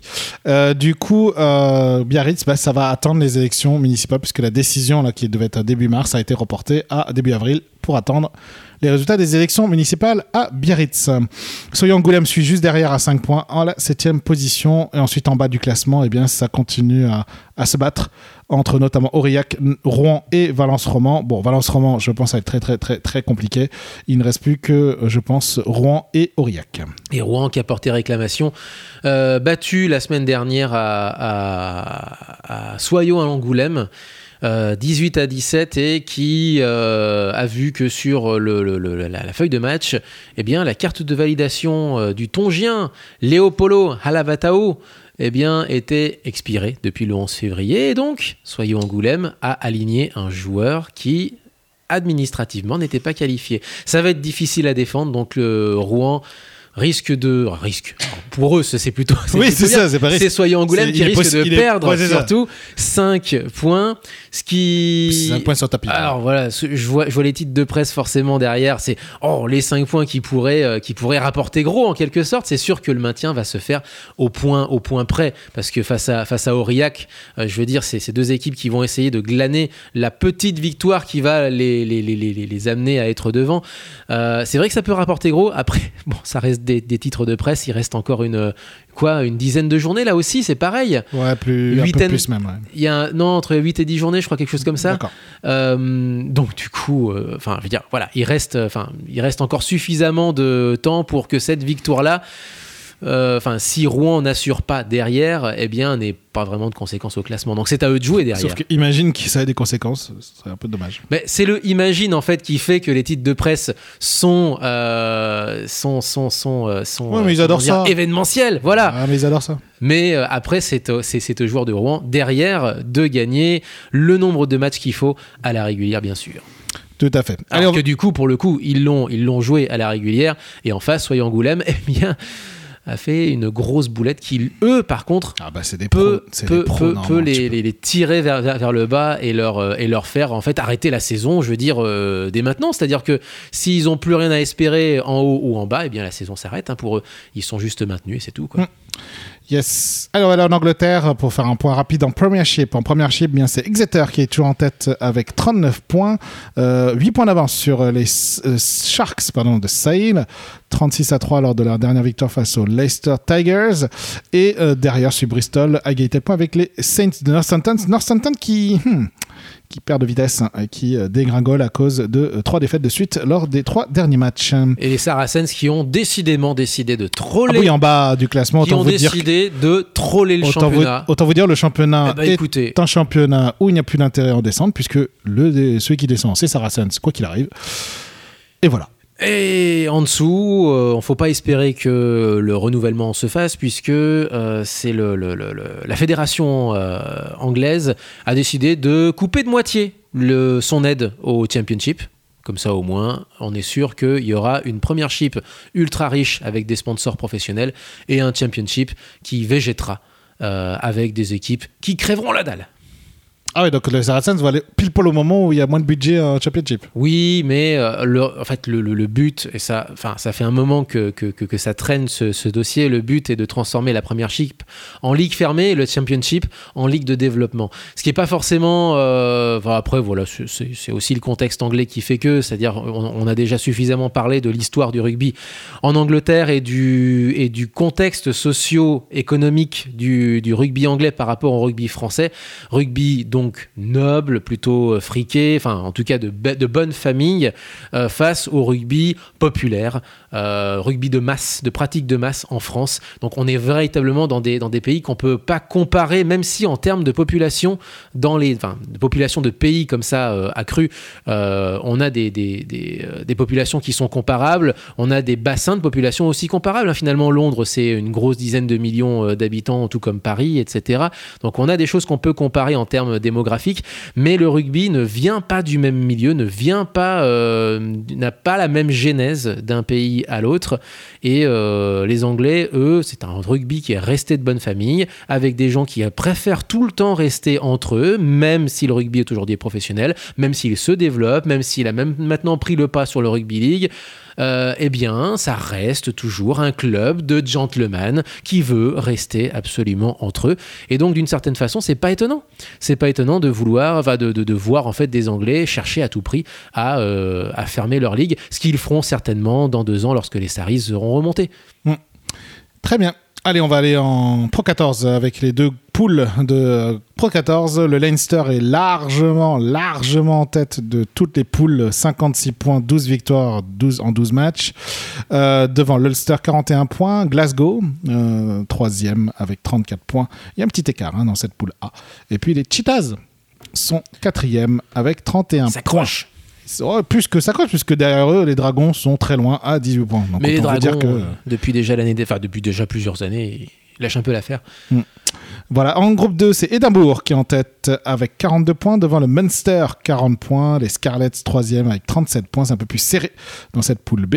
Le Connacht est 4e avec 30 points, juste un point d'avance devant les Blues de Cardiff et les Southern Kings, je vous en parle pas, c'est toujours Ouais, qui gag, eux aussi d'ailleurs ont lâché l'affaire. Bah, gag de ce euh, championnat. Qui, ont, qui avaient déjà lâché l'affaire dès qu'ils arrivaient sur le terrain. Bref, Bref. c'est dommage. On va aller en Super Rugby, puisque le Super Rugby a repris, c'est la quatrième journée, et en quatrième journée, euh, il s'est passé la chose suivante. Ah. On suit deux franchises en particulier, une franchise qui va bientôt disparaître du euh, Super Rugby. Qui va déménager. C'est les Sunwolves. Oui, Voilà. oui, je sais, mais qui va disparaître du Super Rugby. C'est pour ça que je dis du Super Ah Rugby. oui, Euh, c'est les Sunwolves. Au début, ça s'est bien comporté. hein. Les Sunwolves, ils ont remporté la- leurs deux premiers matchs, si je me souviens bien. Non, le premier match 36 à 27 contre les Rebels de Melbourne. Ah, donc juste une victoire. Excuse-moi, Ouais, j'étais persuadé ensuite, qu'il y en avait deux. Une grosse défaite face aux Chiefs sur leur pelouse, ce qui fait quand même mauvais genre. 43 à 17, ce qui sera bientôt plus leur pelouse d'ailleurs, parce qu'ils jouent à Tokyo et ils sont visiblement promis à, à un stade à Fukuoka. Euh, et une deuxième défaite, et celle-ci est très grosse. euh, face aux Queensland Reds. Donc, ben, les Reds peuvent dire merci aux Sunwolves de lâcher l'affaire. 64 à 5 tout de même. Donc ça a été la fête à Brisbane, c'est pas souvent que c'est la fête en rugby à 15 en Australie. Donc merci aux Japonais de, de- de- de donner un petit peu la réplique, de servir de, de sparring partner en quelque sorte euh, à ces équipes qui sont euh, qui en ont besoin, qui ont besoin de fêtes, qui ont besoin de quelqu'un qui, qui, qui s'écrase de devant eux pour donner un petit peu de, de, de, de, de, de- de- de match, de, de, de, de paillettes en quelque sorte, de rugby avec des... euh, Enfin bref, euh, pas faire Bon, croire là, tu- faire croire tout simplement faire croire tout simplement que, que le rugby va bien alors qu'il va pas bien en Australie tout simplement En tout cas, euh, les Sunwolves donc, ont perdu. Pendant ce temps, les Jaguares se, se débrouillent pas mal, puisque leur dernier match, bien que ce soit une déface, mais face, c'est quand même face aux Stormers. hein. Euh, 17 à 7, mais ils sont en milieu de peloton avec la troisième place. moi je suis aussi les Lions et cette année ce ne sera pas leur année visiblement avec une seule victoire en trois matchs et c'est euh, cette année visiblement le cap avec les Stormers qui euh, dominent la conférence sud-africaine. Devant les Sharks, les Raguares, tu le disais, le Lions et les Bulls qui ferment la marche. Chez les Néo-Zélandais, enfin, eh bien, bah, ça ne change jamais, hein, c'est toujours les Crusaders. C'est ça. C'est toujours les Crusaders devant les Chiefs. Donc bon, autant voilà. dire que ça ne change pas de d'habitude. De toute façon, On gagne à la fin, forcément. Oui, puis surtout les Néo-Zélandais dans ce Super Rugby, ils font tout pour que ce soit eux qui gagnent à la fin. Mais avec l'argent de l'Afrique du Sud, bien sûr. Parce que Ah oui. les contrats télé sont essentiellement sud-africains. Bien entendu. Bah, faut, faut, faut pas déconner. Sinon, autant, pas drôle. autant avoir le beurre, l'argent du beurre sans payer la crémière. C'est sûr. Euh, Surtout si la crémière est à l'autre bout du monde. C'est ça. Euh, on va passer au Japon? Un top petit league. mot, ouais, du Rapide. Japon, c'est parti. Allez, un petit peu de Japon. Et au Japon, eh bien, il y a comme un constat, c'est qu'on est en phase transitoire. On vous l'avait déjà dit. C'est pour ça que je vous dis, on en parlera pas tout le temps, mais euh, et surtout très rapidement. Mais cette phase transitoire se représente par des scores fleuves. Et là, Est-ce que le Japon n'est pas un peu dans la situation de l'élite 1 en France avec des scores euh, improbables, euh, des équipes qui perdent avec des. des, des- des- oui, mais c'est parce qu'encore une fois, fleuve. il se structure et qu'il va falloir qu'il euh, qu'il prépare l'année prochaine avec les, les clubs pro. Et aujourd'hui, euh, voilà, c'est un championnat, on va dire vraiment juste pour maintenir le maintenir le- le- l'intérêt. Sinon, s'il n'y a pas de saison Maintenir cette hype, année, on est d'accord. les publics ne viendront pas et perdront l'habitude en fait d'aller au stade. Tout Donc c'est clairement plutôt une saison transitoire pour aller vers ça parce que euh, enfin les scores euh, ça fait peur. hein. Notamment Kobe Steel qui est le champion en titre face au Toshiba Brave Lupus. Normalement les- Brave Lupus c'est quand même une- une- un club important euh, dans l'histoire du, du- du- du- du championnat japonais. Ils se prennent 57 à 0. C'est moche. 57 à 0. Euh, les Centauri Sun Goliath qui battent, euh, qui battent euh, Hino Red Dolphins euh, 69 à 14. À l'extérieur pour les Centauri. Ça fait un peu mal. Les Wild Knights qui gagnent aux Red Hurricanes 40 à 3 Non, mais à, c'est à l'extérieur. les Red Hurricanes qui, Enfin, voilà, quoi. qui, ont, qui, ont, Et- qui ont marqué 81 points en 6 matchs et en ont encaissé 331. c'est Ouais, la pire défense. C'est la pire défense du championnat. du championnat. Et je parle même pas des Yamaha Jubilo qui vont aller atomiser les Mitsubishi Dynaboars 69 à 7. Ils sont promus, Dynabors. C'est ça. Et c'est compliqué voilà, pour ce championnat. Mais autant vous dire que les grosses équipes sont là. Voilà, les, les Wild Knights, les, les- le Kobe Steel, le Jubilo, euh, voilà, les Sun Goliath. Donc ça va se jouer clairement entre eux. Et puis les autres servent un tout petit peu plus, un tout petit peu plus de sparring partner pour le moment. Mais ça va se structurer pour l'année prochaine avec euh, pas mal de transferts hein, qui sont prévus pour 2021. Après, c'est le Japon, faut pas s'attendre à, de grosses, grosses révolutions effectivement pour cette saison de transition. J'aurais plutôt espéré, si tu veux, le, le maintien du groupe A et du groupe B, et à la fin, éventuellement, un tour, euh, pas forcément à élimination directe, mais un tour final avec uniquement les grosses équipes, par exemple un play-off et play-down, tu sais, à la manière d'un mini-championnat, ça aurait été éventuellement un peu plus intelligent, notamment pour faire se rencontrer les grosses équipes entre elles en deuxième partie, en deuxième moitié de saison. Mais mais, mais, mais au Japon, euh, la méthode, la méthode prime devant l'improvisation. Donc d'abord, on reste sur ce qu'on connaît et on verra plus tard. Allez, on va aller aux États-Unis puisque la Major League Rugby est partie et euh, il y a deux poules, hein, deux conférences, pardon, deux poules, deux conférences, une conférence Est, une conférence Ouest. Il y a maintenant six euh, franchises de chaque côté.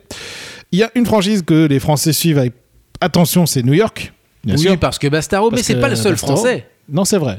Pas le seul français, mais en particulier Bastaro quand même. hein, euh, faut, faut se l'avouer. Euh, que dire d'autre si ce n'est que ça démarre tranquillement et que en tête de la poule A, euh, de la conférence Est, pardon, la poule A. La conférence Est, c'est Toronto Arrows, le club canadien, euh, devant euh, Atlanta et euh, New Orleans, Oui, Nola Gold. la Nouvelle-Orléans. Du coup, le club de Bastaro est juste derrière New avec York. 4 points, New York. Pareil, deux victoires, une défaite. hein. Et en conférence ouest, c'est San Diego Legion, là par contre, qui a pas mal d'avance sur les Utah Warriors et les Houston Sabercats. Et alors, un petit, une petite anecdote par Ouais. rapport à ce championnat-là. Ouais. Tu sais que la Major League Rugby, donc voilà, championnat émergent, championnat qui euh, cherche à se faire connaître et qui, eh bien, la semaine dernière, bah, dimanche dernier, s'est fait connaître auprès des Américains de la manière la plus, alors pas forcément la plus, mais tout de même d'une manière assez surprenante. L'histoire est la suivante. Euh, comme dans beaucoup de championnats, il y a des matchs décalés, notamment le dimanche soir. Le dimanche soir, bien entendu, en plus de ça, on est dans une période où il n'y a plus de NFL. Le dimanche soir, il y a des créneaux qui se libèrent. En tout cas, le paysage sportif est un petit peu plus varié. Et il y a beaucoup, beaucoup, beaucoup de chaînes sportives aux États-Unis, tout comme ailleurs, en Europe, également euh, au Japon. Bref, il y a beaucoup de chaînes sportives et le dimanche soir est un créneau très privilégié. Et il se trouve que la chaîne Fox Sports 2 du groupe Murdoch a décidé de mettre, euh, de diffuser en fait le match décalé, euh, le match de, entre la San Diego Legion et les New England Free Jacks. Et juste après d'embrayer derrière sur une course de NASCAR, la course traditionnelle du dimanche soir, euh, de, de, de, de, course de, de, stock car euh, dans, un, dans des stades géants, tu sais, les, les Mmh. ovales, etc. Les ovales, ouais. Donc rugby, puis NASCAR. Rugby en apéro et NASCAR en pleine résistance. Jusque-là, c'est plutôt sympa. Le, le- le- le tableau Concept. est plutôt sympa. Mais là où l'histoire devient sympa, cocasse, j'ai envie de dire, c'est que le match de rugby a duré un peu plus longtemps que prévu. Eh oui en rugby, des fois on arrête le temps, des fois pas. Et là, ça a été le cas. Le, le match a été un petit peu plus long que prévu. Et que crois-tu que Fox Sport a fait? Ah, ils ont zappé. eh bien non, justement. Ils ont laissé, ils ont fait la chose la plus euh, cohérente en termes de diffusion pure et dure, en termes techniques, c'est de laisser la fin du match. Sachant que les courses de stock car, ce que j'ai pas dit, sont en départ lancées et pas en départ arrêté, donc c'est pas aussi cérémonial que peut être un départ de Formule 1, par exemple. Donc les euh, bolides tournent déjà au moment où euh, la course est lancée. C'est pas bien grave, si j'ose dire. Il y, a, quelque chose comme 300 tours. euh, Enfin, ça dure 3 heures. C'est des diffusions qui sont fleuves de, de 3 heures. C'est le gros truc de sport mécanique du dimanche soir. Eh bien, ils ont décidé de laisser la fin du match sur Fox Sport 2 et ensuite d'embrayer. C'est le mot 2, c'est le cas de le dire, sur la course de NASCAR. Ce qui fait que la twittosphère, ça fait longtemps que j'ai pas dit ce mot, là, ça fait, ça fait très 2010. la twittosphère s'est enflammée en disant Mais qu'est-ce que c'est que ce truc que je regarde? Il y a un ballon ovale, donc euh, globalement on connaît un peu, mais on a l'impression que les, les joueurs, il n'y a pas de règles. Les mecs, ils prennent le ballon et ils font un peu ce qu'ils peuvent avec. Ils n'ont C'est- pas d'armure. Globalement, Ils ont pas d'armure. d'armure, etc., etc. Donc le monde entier, j'ai l'impression, en fait, que le, le monde Non, entier, le monde américain. le monde entier, voulant dire les États-Unis, bien entendu, selon, le, selon eux, euh, a découvert le rugby ce soir-là, et donc d'une manière assez cocasse, c'est-à-dire que les, les- les types s'attendaient simplement à consommer du sport euh, en mode dimanche soir, en on s'en fout de, de l'apéro, mais où est-ce qu'elle est ma course? Où est-ce qu'elles sont mes caisses? Mais qu'est-ce que c'est que ces mecs qui jouent avec un ballon ovale et qu'il n'y a pas d'armure dedans? Et bref. Euh, la MLR donc a réussi un coup de pub un peu malgré elle à la surprise générale et donc par la décision de Fox Sport 2 de garder euh, voilà la- la- les dernières minutes de, de fin du match plutôt que les premières minutes de la course de, de NASCAR. Très bien, c'est sympa. En tout cas, euh, voilà pour ce qui est du rugby à 15, j'avais pas d'autre chose. Euh, c'est cocasse. Que dire d'autre que c'est C'est marrant, C'est marrant. c'est mignon je trouve. C'est mignon. One, two, three, four, five, six, seven. It's the one, two, three, four, five, six, seven. Euh, on va passer aux Sevens, juste deux, Allez. trois news. Et notamment le fait que euh, la prochaine étape sera San Francisco le week-end du 29 février et du 1er mars. Et qu'à San Francisco, on aura euh, l'équipe de France masculine seulement, puisque là, c'est pas doublonné avec les filles pour ce, ce double week-end. Los Angeles monsieur. Los Angeles, oui, pourquoi je dis San Francisco? N'importe quoi. Los Angeles et. euh, Carson pour être plus précis, hein, bon, en banlieue. hein, attends, en banlieue, ouais. Euh, L'équipe de France y va avec son équipe habituelle euh, et donc euh, bah, Jean-Pascal Barak en tête, bien entendu. Et euh, l'équipe va donc essayer de reproduire euh, ses exploits des premiers tournois. Euh, autre information Sevens, malheureusement, le coronavirus sévissant, le tournoi de Hong Kong et de Singapour sont reportés en octobre prochain. Oui, c'est très tard. Eh bien, euh, ça sera euh, très décalé. Donc mais- on a une saison qui va s'étaler sur quasiment le début de la saison suivante, c'est ça? Quasiment, puisque euh, il faut savoir que le euh, Dubai 7, c'est en décembre. Donc vous imaginez, entre octobre et décembre, il se passera très peu de temps. Et même d'ailleurs avant c'était même en novembre, traditionnellement Un c'est en novembre et ça a été et c'est c'est c'est décalé en fait. Premier week-end de décembre. ouais, Mm, exactement. Premier week-end de décembre. Mais du coup, ça va être très cool la- l'intersaison, mais bon, c'est comme ça. Que voulez-vous que je vous dise Surtout que Hong Kong habituellement accueille les qualifiers, donc les, les équipes de deuxième division, les nations de deuxième division qui se qualifient pour euh, l'élite. Ça va être très tardif, mais bon, il y a les jeux hein, aussi, qui fait que euh, on peut pas le mettre. On peut pas le mettre euh, au mois de juin, juillet. Alors d'ailleurs le Sevens de Los Angeles va se dérouler là où joue euh, actuellement d'ailleurs l'équipe de soccer du LA Galaxy, mais surtout les Los Angeles Wildcats de la XFL, la ligue de printemps dont on va parler dans quelques instants.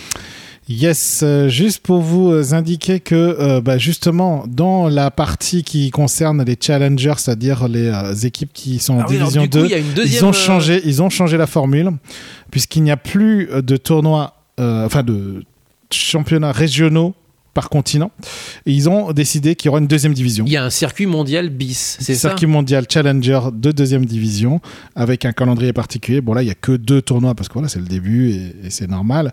Et donc les, euh, le Challenger va permettre aux équipes de deuxième di- nation, pardon, je dis équipe, mais c'est des nations de deuxième division de s'affronter entre eux pour se jauger et surtout un petit peu se mélanger entre eux. Euh, il y a eu deux tournois et les huit premiers euh, du tournoi se qualifient directement pour Hong Kong derrière. Ah oui, pour le tournoi de qualif, à l'issue duquel le vainqueur sera promu en première division. C'est ça, exactement. Donc Japon et Hong Kong sont notamment qualifiés. Je passerai genre Allemagne, etc. Mais c'est pour habituer les, les- les équipes au niveau mondial, c'est ça C'est ça. Et euh, bien sûr, économiquement, c'est compliqué hein, pour des nations de deuxième zone. Donc, ils font que deux tournois pour l'instant. Mais ça a pour objectif ensuite de se généraliser euh, derrière. En espérant justement surfer sur le succès des Jeux Olympiques, alors si je comprends bien. Probablement. Exactement. Voilà pour le 7. J'avais pas plus de choses à dire. On peut passer à 13. You give it some, you give some more, and you really give your all. Playing rugby league football, it's the greatest game of all. Et alors à 13 C'est une blague. Non, non. Alors, il y a des trucs qui sont des blagues, il y a des infos qui ne sont moins des blagues. Alors, une Oui, info. mais c'est une blague au sens championnat est une blague. Oh là là, tout de suite. là. Ça y est, maintenant, maintenant il est devenu, il est, il est, il est devenu le fossoyeur du, du, du, du 13. Faut dire aussi que, ben, Ah non, mais là, Du là, coup, t'imagines le championnat là tu as, Sa tête là. Tu as, raison sur certains points, et notamment sur le fait que en ce moment il y a un véritable, euh, il y a un véritable danger autour de l'organisation du euh, World Club Challenge, le championnat mondial des clubs qui se, réduit à euh, à un seul match, le champion de la Super League anglaise contre le champion de la NRL australienne, bien sûr. Et euh, ce match avait lieu la semaine dernière avec une victoire à nouveau des Roosters de Sydney, euh, cette fois-ci contre Sainte-Hélène, 20 à 12. Euh, pas grand chose à en dire, euh, sinon que ça s'est passé donc devant un public qui était moins nombreux en plus que beaucoup. Enfin, c'est une des plus mauvaises audiences en fait de l'histoire de cette euh, compétition. D'habitude, on est autour des 20 000 personnes. Soit c'est un petit peu en dessous, soit un petit peu au-dessus, mais on a quand même une audience qui était restée jusqu'à présent stable. Une compétition qui était un peu mascotte en quelque sorte. C'est un peu le moment où en fait les deux grosses ligues peuvent dialoguer, mais c'est aussi le moment où on se rend compte que une ligue en fait euh, se détache désormais complètement euh, de l'autre, ne serait-ce que par sa taille, par son poids, par son inertie, par son, euh, bah, poids médiatique désormais. Et par le niveau de jeu qui est affiché aussi par, par, ses équipes. Ça s'est joué donc du coup sur, dans le stade de Sainte-Hélène, alors qui est un stade de 18 000 personnes. Donc 16 000 personnes dans un stade de 18 000, c'est quasiment un remplissage complet du, euh, voilà, du, euh, du, euh, Du stade. du- du stade. Simplement, le souci, c'est que de plus en plus, le World Club Challenge ne se déroule qu'en Angleterre, est organisé par la Super League, euh, avec des sponsors trouvés par la Super League, et la NRL se désengage année après année, sponsor après sponsor, de l'organisation de cette compétition. Ça a été le cas, enfin je veux dire, euh, cette, cette année, les dirigeants de, la Super League ont dit, bah écoutez, euh, si rien ne se fait, si la NRL ne, continue, enfin qu'on qu'on continue à, se désengager, on, va arrêter. La compétition. Ce qui est quelque chose de triste, même si c'est un match, c'est pas forcément euh, quelque chose de, véritablement euh, iconique dans le paysage euh, mondial. Je veux dire, la finale de la Super League et la finale de la NRL elles-mêmes sont des événements qui sont supérieurs en termes d'audience au World Club Challenge, mais malgré tout, c'est quelque chose d'assez romantique, un petit peu quelque chose qui, rappelle que ce sport est un sport mondial et pas simplement par ses équipes nationales. Et c'est dommage que cette compétition, même sur un match, soit en danger. Ouais, Victoire de Sydney. danger même, ouais. Victoire de Sydney, donc 20 à 12, je le disais, qui se succèdent à eux-mêmes, qui succèdent eux-mêmes à Melbourne. Et il faut attendre 2017, il faut revenir à 2017 pour avoir une équipe anglaise qui euh, gagnait euh, ce World Club Challenge. C'était contre les Cronulla Sharks. Hmm.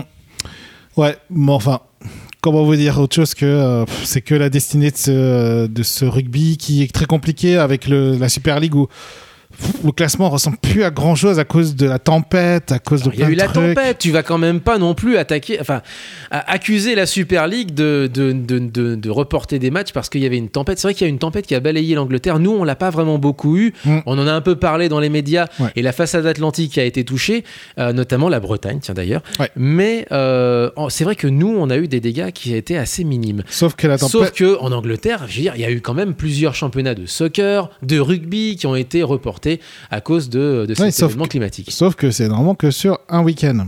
Bah oui. Et tu vois les dragons catalans. Ils ont joué que deux matchs. Les dragons catalans. C'est une blague. Alors c'est la blague, une- elle vient du, elle elle vient surtout, et on le disait en début d'émission, du fait que la tempête. Il y a des fois où aussi elle a bon dos. C'est-à-dire que euh, des, des équipes qui ne veulent pas se déplacer ou veulent pas accueillir les dragons catalans, c'est aussi une manière, manière silencieuse, de protester contre les choix de transfert des dragons catalans qui ont eux-mêmes été sanctionnés par la Super League.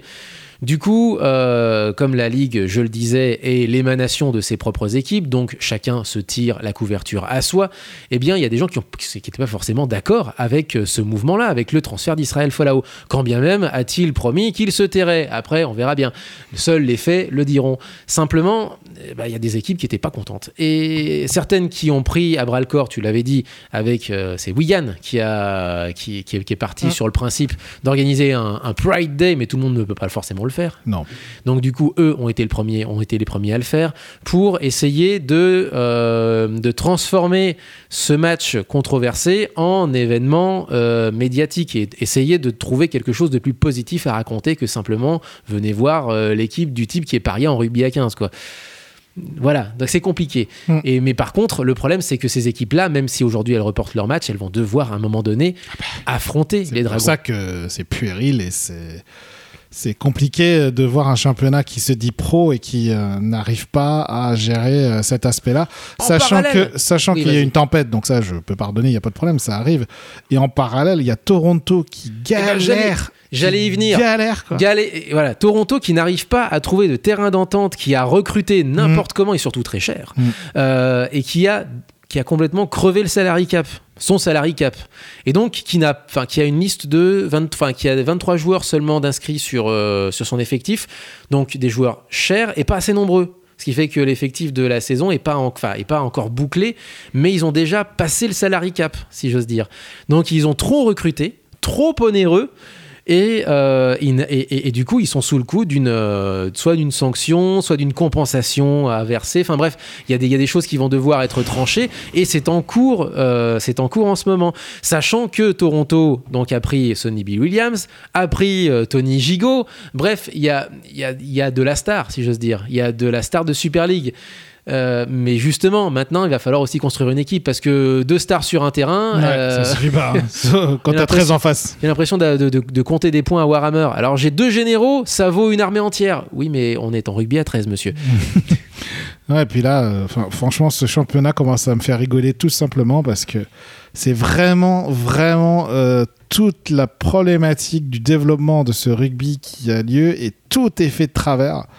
Euh, pour, euh, pour péricliter ce truc-là, parce qu'ils ont changé la formule l'année dernière pour justement essayer de rendre ça intéressant, pour essayer que ça Et c'est soit vrai qu'elle est plus plus cohérente fermée, sur plus le cohérente principe. sur le principe, mais ça part tellement dans tous les sens à cause de décisions faites par chacun des, chacune des franchises que finalement, il n'y a aucune cohérence. La ligue n'est pas assez forte pour euh, gérer tout ça. Et, euh, et les, les franchises font un peu n'importe quoi. Et au final, on va se retrouver avec quelque chose qui va être très bancal. Une saison où personne ne va comprendre le classement parce qu'il y a tellement de retard déjà. On a fait trois journées, quoi. Enfin, quatre journées, pardon. Et on comprend déjà plus grand chose. Alors il y a deux autres, euh, parce que de l'autre côté du monde, c'est pas vraiment mieux dans le sens où euh, euh, la fédération des Tonga s'est fait suspendre et même exclure à titre provisoire de la fédération mondiale. Pourtant, la fédération des, des- Tonga, qui est donc la fédération qui est censée être l'équipe qui, qui supporte euh, l'équipe euh, nationale des Tonga, qui a créé l'événement l'hiver der- enfin le- l'automne dernier lors des test matchs, en battant l'Australie, euh, en réalisant une bonne Coupe du Monde en plus de ça. C'était donc, bah, c'était, c'était, c'était il y a, il y a maintenant, ah mine de rien, il y a quand même maintenant deux ans. Mm. Cette fédération-là, eh bien, elle a été, comment dire, eh ben, pas prise la main dans le sac, mais quasiment. C'est-à-dire que ben on a vu qu'il y avait des malversations, qu'il y avait de l'argent qui était euh, avait été en fait qui avait été épargné par les joueurs euh, pour leurs déplacements futurs mais qui a été dépensé en penthouse, en salon de massage, etc. Qui a même été dépensé pour le, pour le déplacement de l'équipe des Tonga en rugby à 7 et à 15. Enfin, en rugby à 7. En rugby à 7 qui dépend donc du coup du, bah, Rugby de- Union, pas du, Rugby union, de l'autre fédération, euh, de l'autre code de, de, de- rugby. Donc t'imagines si, si l'argent de la FFF, par exemple, servait à, à- à faire le déplacement de la FF bébé, la FF de, basketball ou de, baseball ou de je sais pas, ou de rugby, tiens justement, ou la fédération de rugby servait par exemple à payer les frais de déplacement de la fédération française de basket ou de handball. Ça n'a aucun sens et surtout ça s'est fait de la manière la plus opaque qui soit.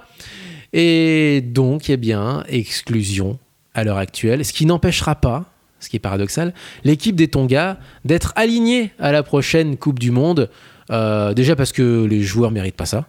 Déjà pour commencer, et que bon bah après, euh, je pense, étant des joueurs professionnels, j'imagine qu'il va y avoir euh, des cotis. Enfin, les joueurs vont s'organiser entre eux pour se déplacer eux-mêmes. Ouais, mais encore une fois, tellement compliqué de développer tout ça dans ce contexte-là que je sais pas quoi dire. Euh, non, mais même en- temps- et en plus, tu as, tu, Ouais. tu as basculé de l'autre côté du monde alors que j'avais pas fini de parler de, du, du, du, du- du championship euh, derrière, parce qu'il y a la deuxième division qui a repris aussi. Et Toulouse euh, est en tête, euh, dans le peloton de tête. C'est juste pour dire ça. Donc tu peux revenir. Oh, j'en, revenais aussi, c'est qu'il y a quand même des, des choses un peu plus, un peu plus positives, même si c'est vraiment à la marge. Des test matchs qui sont organisés, même si ça reste des, souvent des équipes constituées de, de joueurs expatriés ou euh, d'origine australienne, d'origine des pays concernés. Et puis il y a aussi l'organisation désormais de compétitions féminines, par exemple l'organisation en novembre prochain de la, pro- de la première euh, Coupe euh, d'Amérique du Nord, d'Amérique féminine. Parce que mine de rien, ça, continue à se développer en Amérique du Nord. Donc il y aura conjointement en novembre prochain la Coupe d'Amérique du Nord chez les garçons et chez les filles. Euh, donc ça, ce sera en novembre prochain. C'est déjà annoncé. Le fait qu'une compétition soit annoncée à l'avance comme ça dans, un, dans une fédération qui est en plein euh, remous et euh, en plein amateurisme total, c'est déjà aussi, je trouve, une bonne nouvelle, surtout qui, voilà, de voir qu'il y a des gens qui, malgré tout, dans certains coins du monde, arrivent à se bouger suffisamment pour organiser des choses de manière cohérente. Exactement. Et pour rien arranger à tout ça, dans le tableau noir, euh, à mon Oh, sens, du rugby à 13, le championnat élite 1 subit les intempéries, subit les, euh, la météo, le- etc. Ce qui fait que, pareil, quand tu lis le classement du championnat élite 1, tu ne comprends plus rien, puisqu'il y a certains qui ont joué Fais 8 voir, matchs, d'autres fais voir. 11 matchs, d'autres 10 matchs. C'est complètement illisible. Euh, Mais après, c'est comme, c'est comme tout. Là, par contre, ça va, se, ça, va, ça va se lisser au fur, au fur et à mesure Ouais, des mais semaines. du coup, ça aide pas, en fait, encore une fois. Ça euh, aide pas à comprendre. euh, le, le- le- le championnat à, se, à être lisible, etc. Et euh, il cumule, hein, franchement, entre les virus qui se baladaient dans la région de et, oui. euh, et cette partie, et Perpignan, du coup. C'est pas une jolie année, effectivement, non, pour le 13. franchement, le 13, là, ça commence cette à année. vraiment. et, on attend la NRL hein, qui va reprendre au mois de mars. On va voir ce que ça donne. Allez, on va finir avec l'Ovalie Casquet. Steps into it. Pass is caught. Diggs! Sideline! Touchdown! Unbelievable! Vikings win it! Et avant d'aller parler du championnat de France de l'Ovalie Casquet, du football américain, on va parler de l'autre championnat américain. Ouais, on va lancé. parler de choses, euh, de choses positives d'abord, effectivement. L'Ovalie casqué avec la XFL. Et alors maintenant, c'est la troisième semaine de XFL. Et alors, c'est l'heure du bilan. Déjà, oui, déjà. Déjà. Oui, il y a plein d'articles. En fait, il y a 10 matchs, hein, je crois, dans le Il championnat. y, a, il y a- il y a 10 matchs. Mais c'est déjà l'heure du bilan. Voilà, il y a plein, plein d'articles bilan euh, dans la presse euh, Attends, avec nord-américaine. l'expérience de la AF l'année dernière, vaut mieux la faire tôt, Eh parce ben, que tu sais jamais. Et c'est exactement les raisons pour lesquelles, justement, les bilans sont aussi. euh, Sont lancés maintenant. sont lancés maintenant. Et la XFL, eh bien, c'est un succès jusqu'à présent. C'est un succès avec des audiences qui étaient, qui étaient très bonnes, largement supérieures à la AFL euh, lors de sa L'AF, première dire, euh, l'AF lors de sa première semaine, des audiences qui étaient stables en deuxième semaine, euh, et en plus de ça, alors des audiences qui ont baissé là en troisième semaine, mais c'était le premier match à domicile d'une équipe qu'on attendait au tournant, qui est l'équipe de Saint-Louis. Saint-Louis qui est privé d'équipe de NFL depuis plusieurs années désormais, puisque les Rams de Saint-Louis sont devenus désormais les Rams de Los Angeles, de Los Angeles, comme on dit au Québec. Et, euh, et le public a répondu présent. Mm. Quasiment 30 000 personnes pour le premier match de saison de ce qui est censé être une ligue mineure. Donc, première semaine, bon score. Deuxième semaine, score stable. Troisième semaine, meilleure audience sur un match de, de la jeune histoire de la Ligue. Donc pour l'instant, ils sont sur une bonne vague, médiatiquement parlant. Il y a aussi une bonne vague qui est la vague des réseaux sociaux. Les community managers de la XFL se lâchent en termes de highlights, mais aussi en termes de mèmes. Il y a plein d'images de matchs pas qui sont détournés, il y a pas les c'est pas les mêmes d'ingénieurs informaticiens où c'est marqué à même l'image. Par contre, l'image elle elle est euh, mise sur les réseaux sociaux et il y a le commentaire au-dessus. Donc on ne touche pas à l'image par contre, on fait un commentaire marrant dessus et ça se transporte d'utilisateur en utilisateur en utilisateur et ça devient un même bien entendu.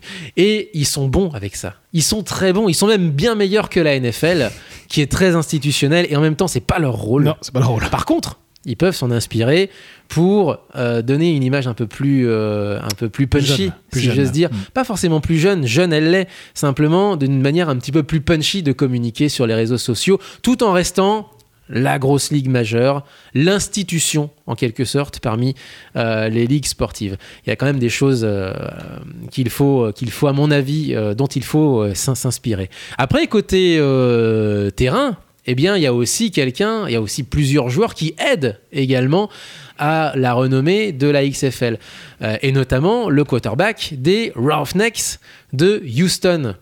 Euh, PJ Walker qui, euh, mais qui, qui, qui régale en termes de highlights, Mm. qui régale en termes d'extraits, ouais. qui est clairement au-dessus Mm. du lot, qui Ouais. est clairement promis à un, à un avenir en NFL Oui.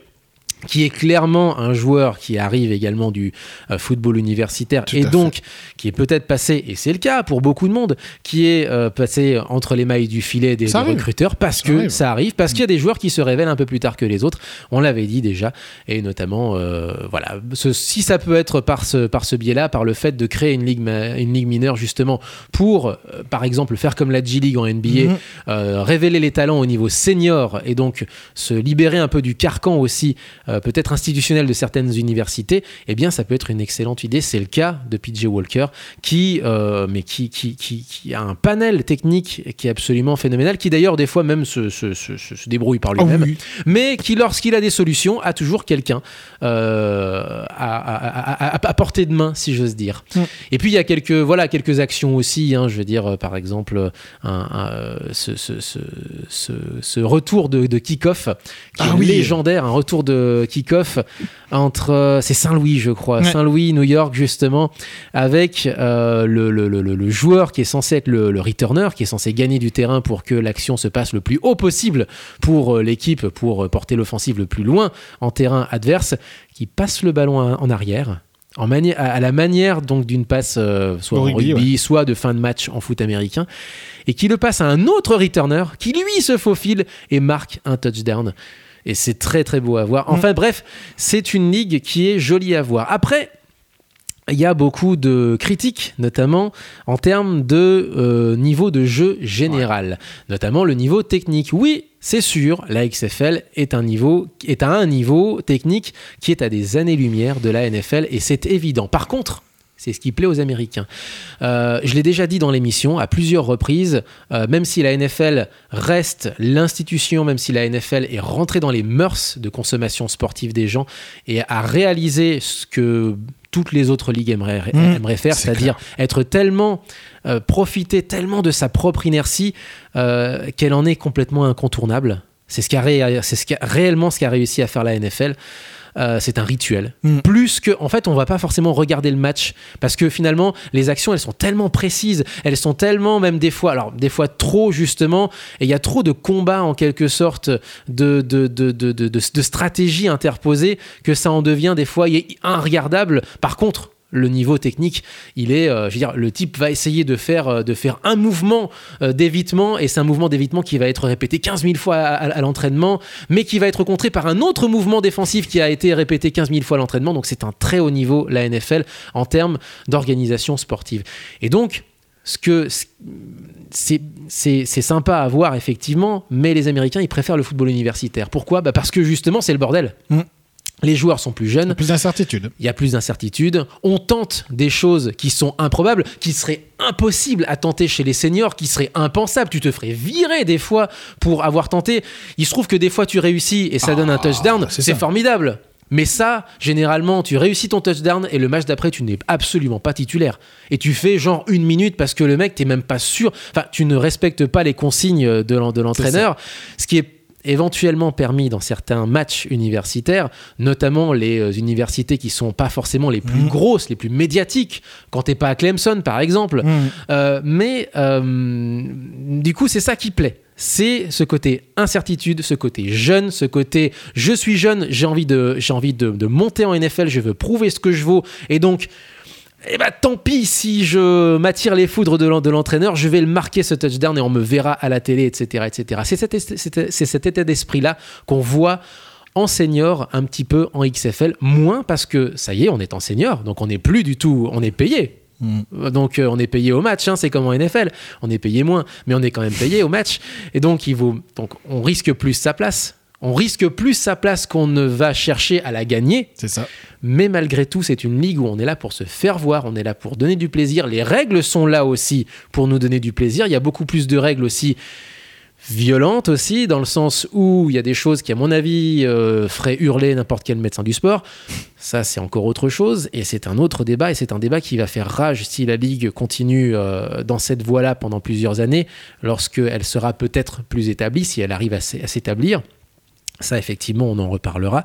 Mais en, en attendant, ça donne quelque chose qui est plaisant à voir, qui est brouillon, mais qui est très plaisant à voir et qui rappelle le football universitaire en un peu mieux et en plus prometteur, notamment pour les meilleurs pousses euh, de cette ligue, qui sont, à mon avis, promis à, un temps de jeu indéterminé, hein, selon leur Ah euh, oui. talent, mais qui sont clairement promis à un temps de jeu en NFL. Oui, tout à fait. Ah, le symbole pour en terminer, c'est SJ Green. Qui est SJ Green? C'est le quarterback des Argonautes de Toronto en CFL, en Ligue canadienne de football. Il a une carrière qui parle pour lui au Canada, il n'y a pas de souci de ce point de vue-là. Il est connu, c'est un des meilleurs quarterbacks de la Ligue. Eh bien, il a tenté sa chance en XFL. Ça y est, il a signé. Il retrouve d'ailleurs un de ses anciens entraîneurs. Je pense qu'il est. C'est aussi un C'est des. pas anodin, ouais. C'est un, c'est un des choix aussi de sa part, c'est que euh, le passage d'un code à l'autre, même s'il n'y a pas de gros changements, c'est quand même un passage euh, d'un ensemble de règles à un autre. Autant le faire avec quelqu'un que tu connais et avec qui tu connais aussi le, le- le- justement manière de fonctionner. la manière de, de- de- de Mhm. fonctionner. Ouais. Et il va à Tampa Bay, qui est une équipe très en difficulté, qui est la, qui est la plus, mauvaise équipe en réalité de XFL euh, à ce jour. Super. Non, mais ça t'a fait un bon tour là d'XFL. Je vous invite à au moins en voir un match si vous aimez le- la NFL. Voyez-en un. Euh, plutôt avec effectivement les équipes type euh, euh, St. Louis euh, Battlehawks ou euh, surtout les Houston Rough- Roughness. C'est comme du Et niveau. Houston. C'est vraiment du bon niveau et, euh, et vous verrez des règles qui sont assez intéressantes. Moi, je trouve très intéressant les tests qui sont réalisés dans les XFL, notamment le, le coup de pied d'engagement avec sa logique de protéger un peu plus ses joueurs dans les, dans les courses finalement, euh, qui sont très agressifs. Et au- du coup, aujourd'hui, je pense que vous devriez découvrir ce, cette forme de rugby, euh, enfin de rugby, pardon, de football américain. C'est très intéressant. Alors très très vite hein, pour les résultats conférence Est, c'est Saint-Louis hein, qui domine les débats avec deux victoires, une défaite. La dernière, on en a parlé hein, face à New York avec une action d'anthologie, le le retour de kick-off. Devant, enfin derrière, c'est euh, les DC Defenders, donc Washington DC, les Guardians de New York et les Vipers de Tampa Bay. Seule équipe actuellement euh, à n'avoir aucune victoire. Dans la conférence Ouest, bah, justement, les premiers sont la seule équipe à n'avoir jamais connu la défaite, les Roughnecks de Houston devant les Renegades de Dallas qui ont entamé cette saison de XFL avec des Harley. Avec des Harley Davidson et avec une défaite. Ils sont Ah. arrivés en Harley, ils sont repartis, Ah, ils sont euh, partis à euh, pied. la queue entre les jambes. À pied. Ensuite, troisième, les Wildcats de Los Angeles et dernier, Seattle, qui voilà, qui est en difficulté, qui voilà, qui n'arrive pas à- encore à trouver sa vitesse de croisière, même si pour le coup, en termes d'affluence, le stade, il joue dans le même stade que le stade de la NFL, qui n'est rempli. Alors généralement, les stades sont remplis qu'au premier étage. hein, c'est comme, euh, enfin, je pense que ça va, ça va se terminer avec des euh, audiences un petit peu comparables à ce que faisait l'AF, c'est-à-dire le premier étage de chaque méga stade sera rempli, ce qui est déjà en soi pas si mal. D'accord. Bah voilà, euh, le championnat de France vient à peine de débuter. Moi, Euh, je vais pas en si parler. Tu veux en parler rapidement, Ouais, vas-y. je vais en parler parce que, parce que, mais pas du championnat de France de première division, mais de deuxième division, puisque les Scorpions de Muret euh, ont assisté, enfin, ont vu un drame simplement, hein, le, le décès d'un joueur euh, qui venait de sortir du terrain, qui s'est effondré juste à la fin du, enfin, juste à sa sortie du terrain. Mathieu Garcia, qui a perdu la vie, victime d'une crise cardiaque. Ben voilà, en sortie de terrain, c'est quelque chose qui, donc, dont beaucoup de monde a parlé dans le milieu du euh, football américain. Et euh, une cagnotte d'ailleurs a été mise en place pour aider la famille du joueur euh, voilà qui a été décédé c'était un joueur donc des Scorpions de Muret en deuxième division Euh, voilà c'est quelque chose qui, qui éclipse à mon, en mon sens un petit peu tout le reste de de, de, Oui, parce que l'actu parce que en le plus de début ça du championnat. on non est- seulement c'est le début du championnat, mais on rappelle que c'est un sport qui est amateur, qui est surtout, alors encore plus à forte raison en, en deuxième division, euh, où justement là on joue que pour l'amour finalement du maillot et du, et du sport en quelque sorte. Mm. On est justement aux antipodes de la NFL où euh, la NFL est tellement grosse qu'on s'en fout d'avoir une fédération qui gère, qui gère ce, ce sport-là. Là on est plus dans une, dans une approche qui est celle bah, du coup du rugby, celle du 13, celle du n'importe quelle pratique sportive. On est là parce qu'on aime ce sport et, euh, et qu'on veut y jouer parce qu'on aime ça. Et du coup, mourir parce qu'on aime ça, euh, c'est- voilà. C'est triste, énormément triste. extrêmement triste. Ouais. Bon, en tout cas, euh, le championnat débute, donc on va pas parler trop du, euh, du début du championnat, mais ce qui est intéressant, c'est qu'effectivement, euh, les grosses écuries commencent euh, pas mal, et notamment Marseille. hein, je- J'en ai parlé la saison dernière, Marseille redémarre fort et surtout a recruté quand même fortement dans ses lignes. C'est probablement une place forte qui va se mettre en place Avec dans de jeux- le football. Ah bah. J'espère en tout cas que ça nous donnera peut-être de jolis derbies entre, Max- entre Marseille et Aix, justement, entre Marseille, nouveau venu, et les d'Aix- d'Aix-en-Provence, alors qu'ils sont plus du tout aussi euh, puissants qu'il y a 20 ans, mais qui gagnaient titre sur titre, voilà, il y a quelques, quelques décennies de ça, quoi. Mmh, exactement. Voilà, j'ai fait le tour de l'actualité. On a fait le tour de l'actualité. Tu as d'autres choses à rajouter, euh, Damien? Eh bien non, puisque je crois... Ah si, si, si, Ah. si, si. Une dernière info en 15, avec un match qui va être euh, organisé, un match des 6 nations B qui va être organisé en France. C'est pas anodin, ce sera, euh, ce sera, ce sera Géorgie-Espagne, euh, Géorgie-Portugal ou Portugal-Géorgie. Je sais pas qui sera le premier cité des deux, mais c'est véritablement un match, non, ce sera pas un, te- un test match, mais véritablement un match de championnat 6 nations B, donc de championnat d'Europe. Officiellement, c'est le nom du... euh, euh, c'est le nom du- de, la compétition.